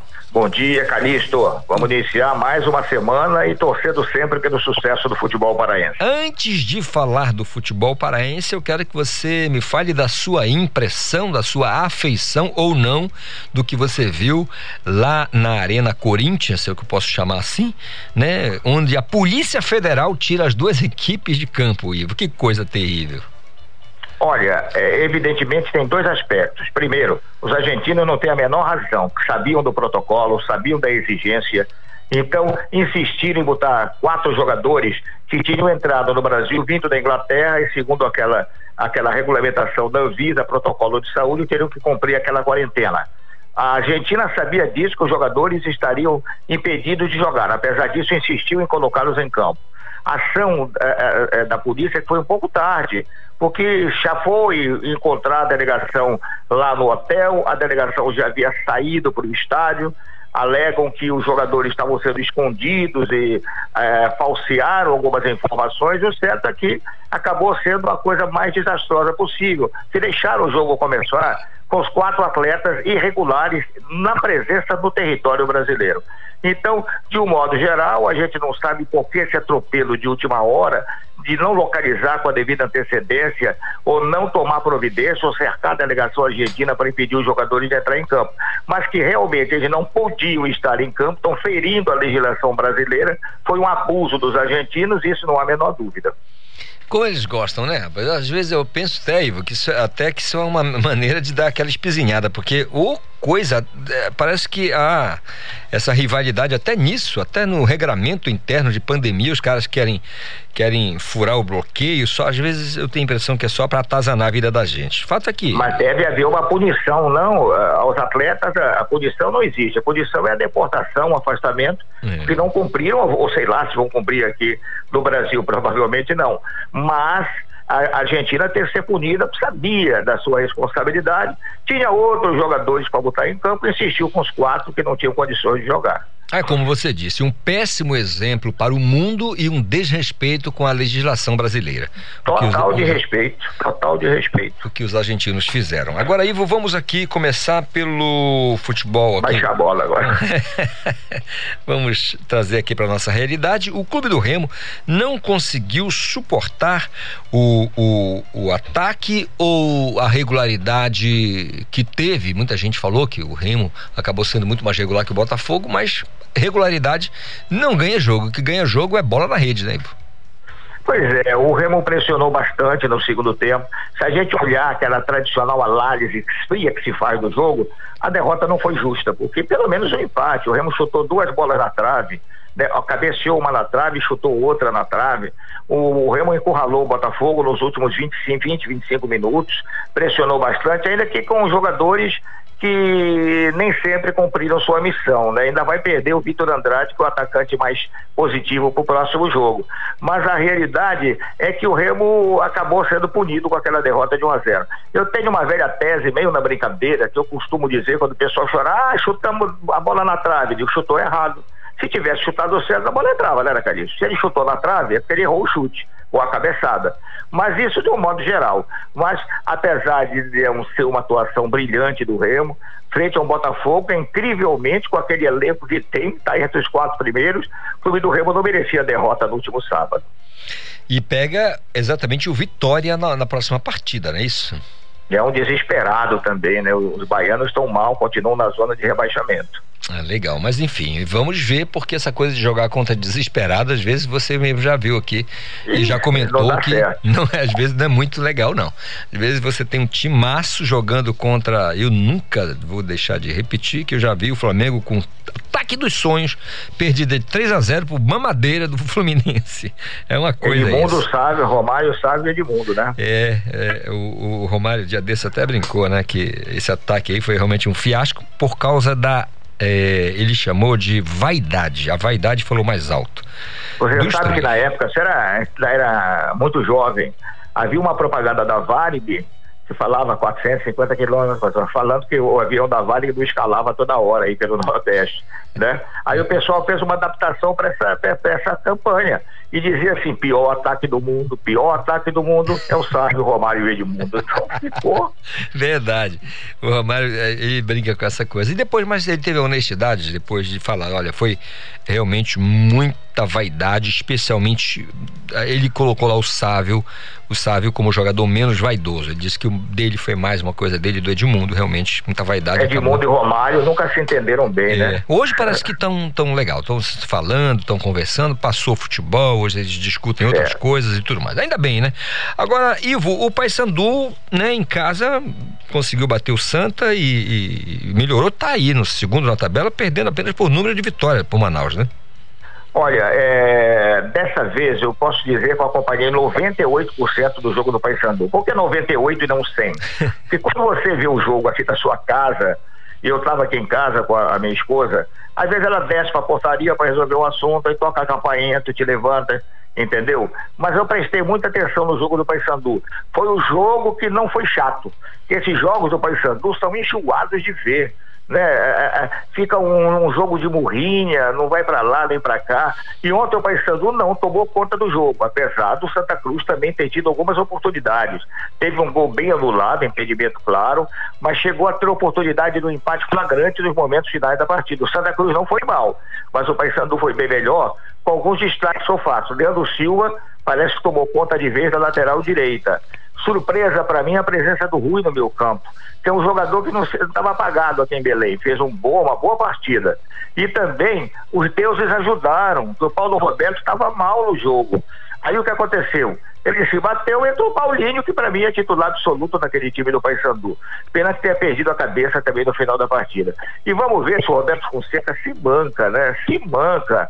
Pô, botar o Darley aos 34 do segundo tempo no lugar do Grampola, deixa o Grampola no banco, põe o Darley como titular no próximo jogo. A informação que eu tenho é que ele tá voando nos treinos, mas o técnico parece que não gosta muito do futebol dele. Legal, justamente contra o Ferroviário, né? No, no, no próximo jogo, o Paysandu e Ferroviário jogando fora de casa no dia 13 de setembro, né? E vamos, ah. já pensou se ganha esse jogo, o Paysandu pode ficar aí figurando lá na, no topo da tabela, né? Vamos ver se a, a, a, a, formação de ontem indica alguma coisa para Fonseca, né? É. Se o Rui vai repetir o que fez, fez uma belíssima partida.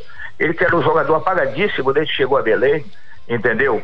O, o, Marlon, como sempre, é um grande destaque do Paysandu, se contundiu, não sei se está pronto para a próxima partida, e que ele deu um descanso para o Rafael Grampola, que merece ficar um pouquinho descansando em casa no banco.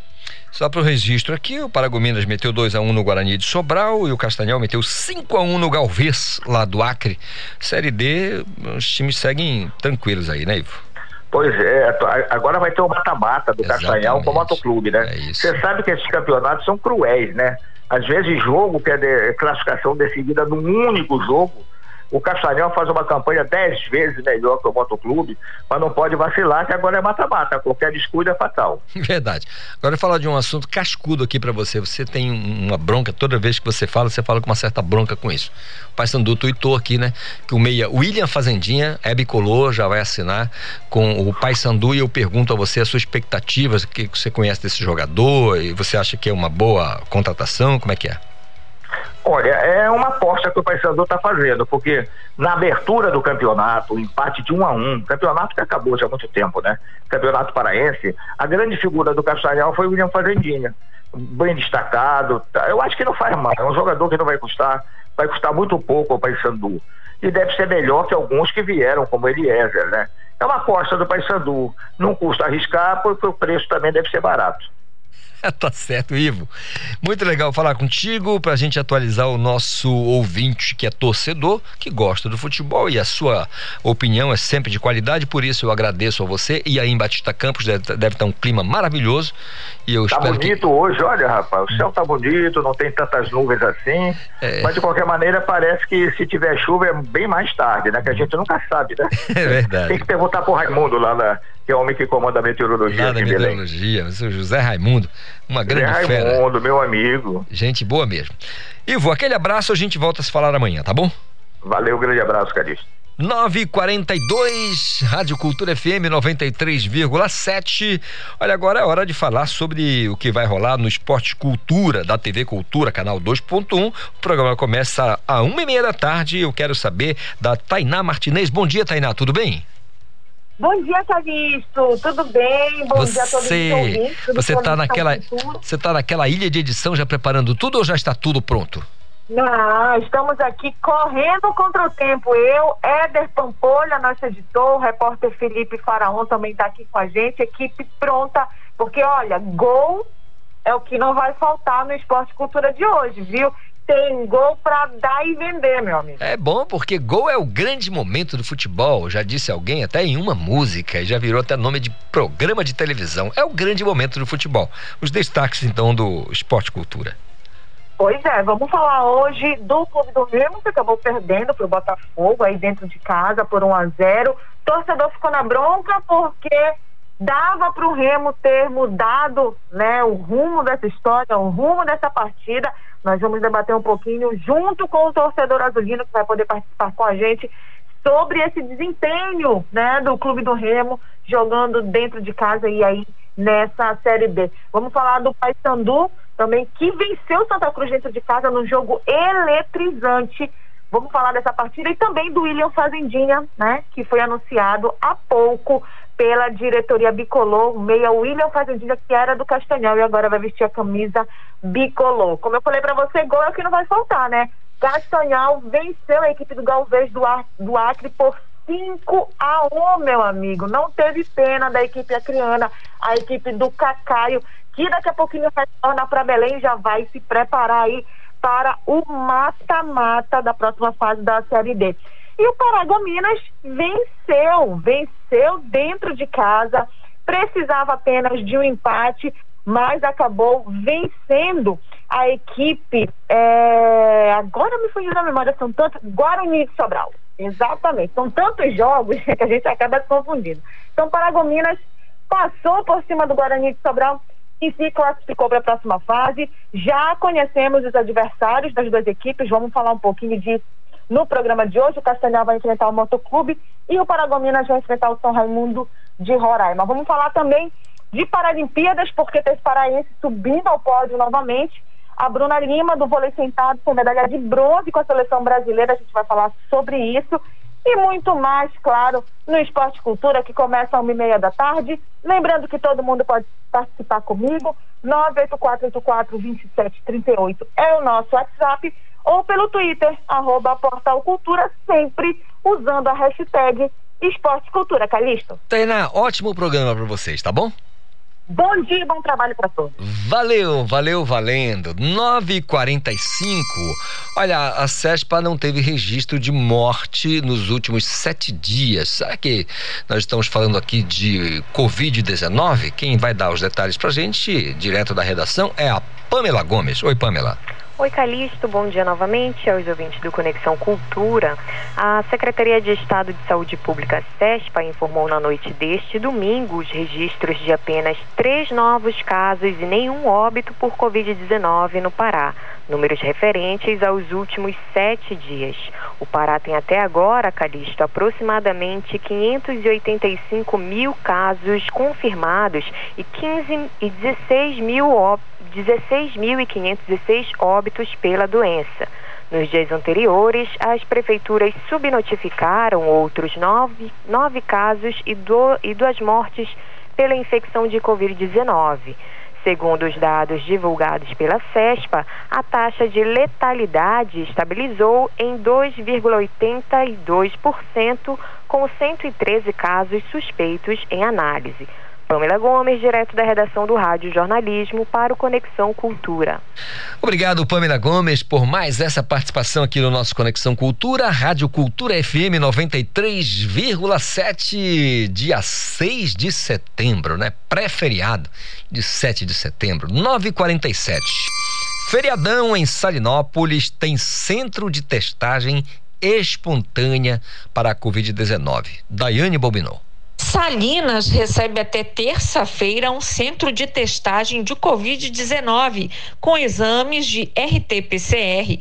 Moradores e turistas podem ser atendidos, Calixto. O ônibus do centro itinerante de testagem fica no mercado local com grande circulação de pessoas.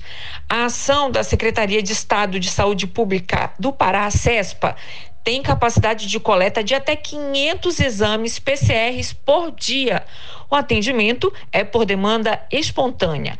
Pode procurar o local quem está com sintomas de síndromes gripais ou teve contato com pessoas infectadas ou suspeitas de infecção nos últimos 15 dias.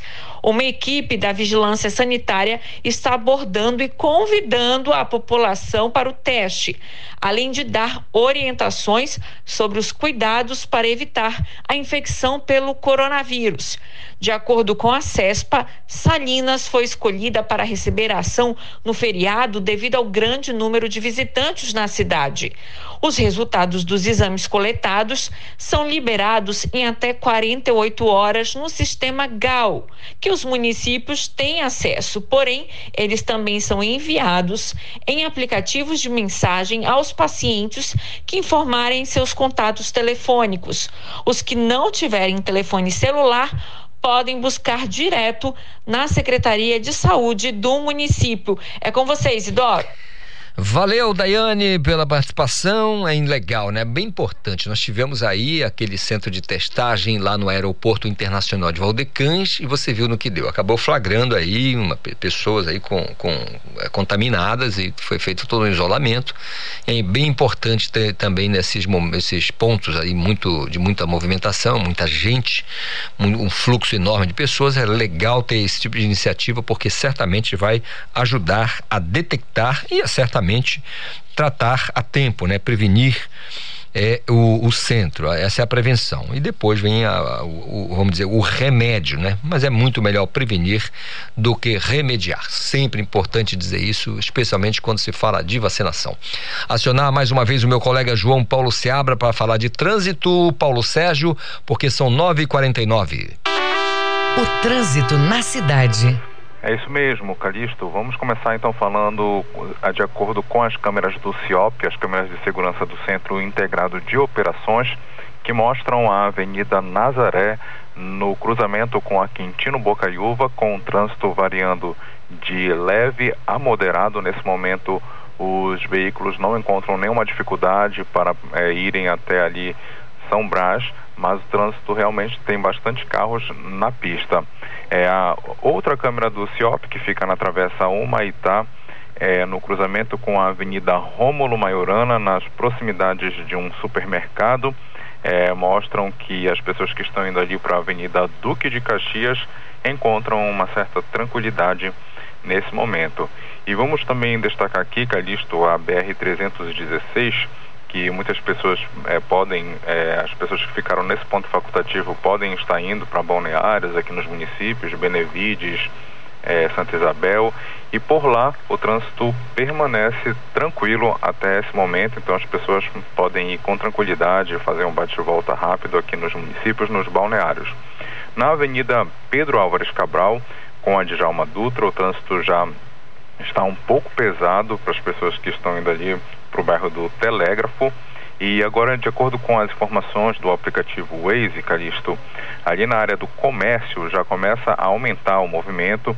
E nós temos a informação aqui da rua 13 de maio, que tem vários quarteirões é, com o trânsito mais pesado, a uma velocidade de aproximadamente 8 km por hora, isso começando ali na Avenida Portugal e se estendendo pela Avenida 28 de Setembro, a paralela que é também a Senador Manuel Barata, também é, nas proximidades do Largo da Palmeira, também já apresenta um trânsito bastante lento, e a própria 15 de novembro também, é, desde a Gaspar Viana, passando por aproximadamente quatro, quatro quarteirões até ali o, a, a parte de trás do mercado de carne do Ver Peso, tem um trânsito intenso, bastante movimentação, portanto parece que algumas pessoas aproveitaram para fazer compras é, nessa, nessa segunda-feira.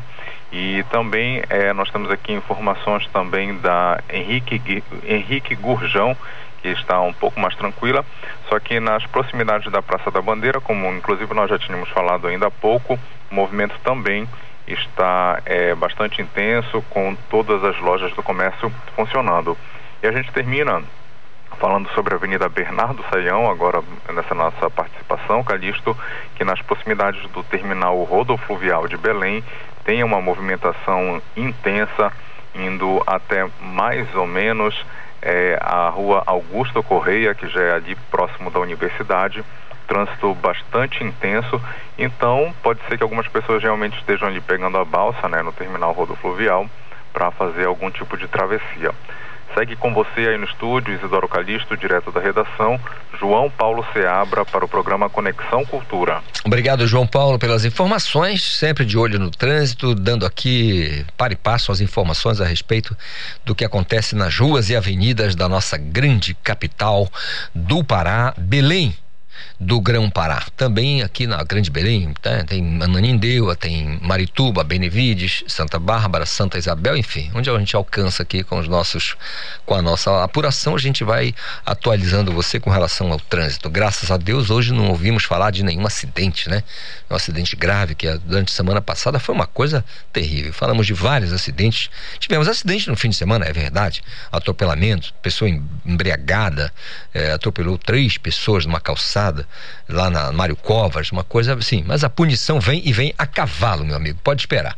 953, vou falar agora com a minha querida Midiane Chaves, que está lá em Altamira, a capital da Transamazônica. Mid, eu quero saber como é que tá o clima na cidade aí, porque parece que Altamira com praia artificial, muitos rios, dá para fazer muita coisa, o pessoal está aproveitando? Bom dia, Mid.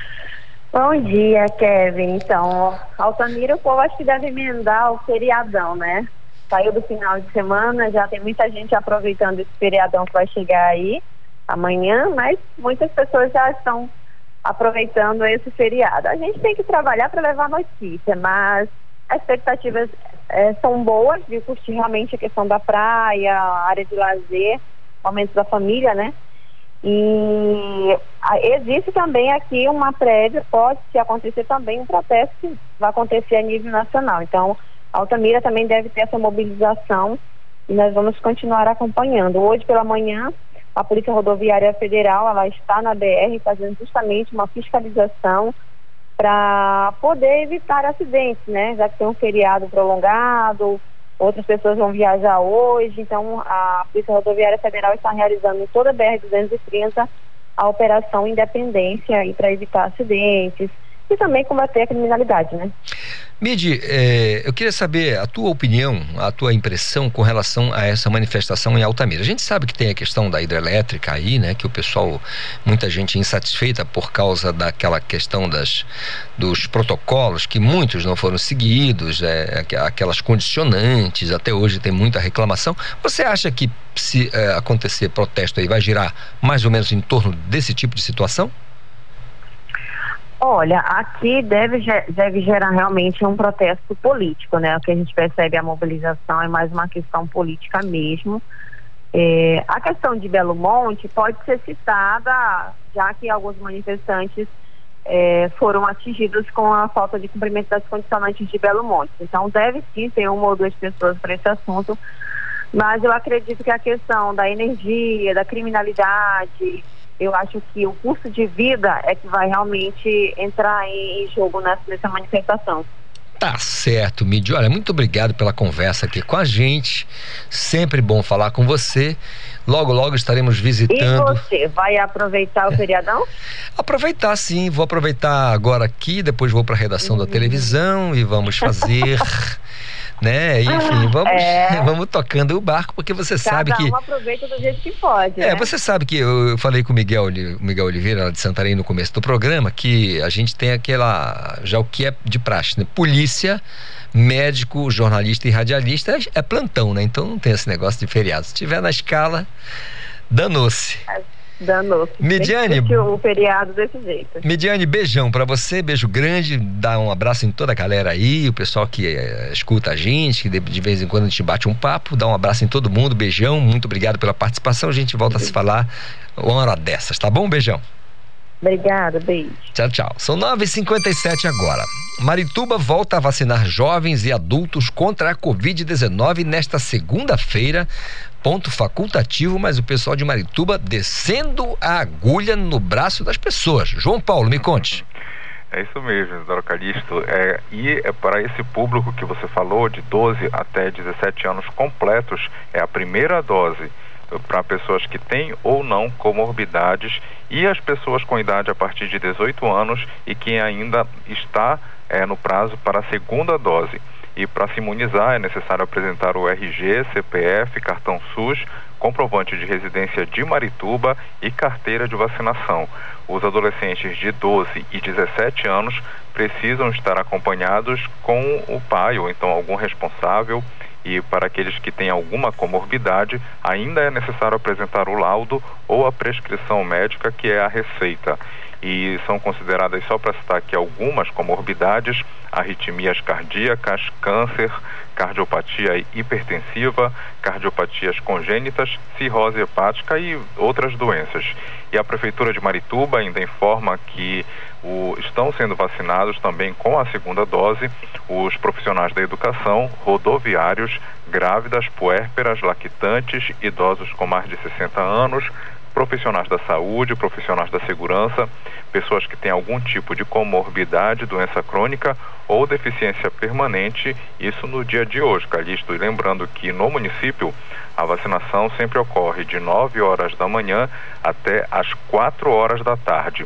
Direto da redação, João Paulo Seabra para o programa Conexão Cultura, segue no comando Isidoro Calixto. Valeu, João Paulo Seabra, pela participação aqui no nosso Conexão Cultura 958. Paulo, presta atenção, olha aí. Dois, aulas presenciais nas escolas municipais retornam dia 13 de setembro. A Mayra Albernaz vai trazer as informações para gente. É isso mesmo. As aulas presenciais nas escolas municipais de Belém retornam no dia 13 de setembro. O retorno começará pela educação infantil de forma gradual e escalonada. Fique atento ao calendário de volta às aulas.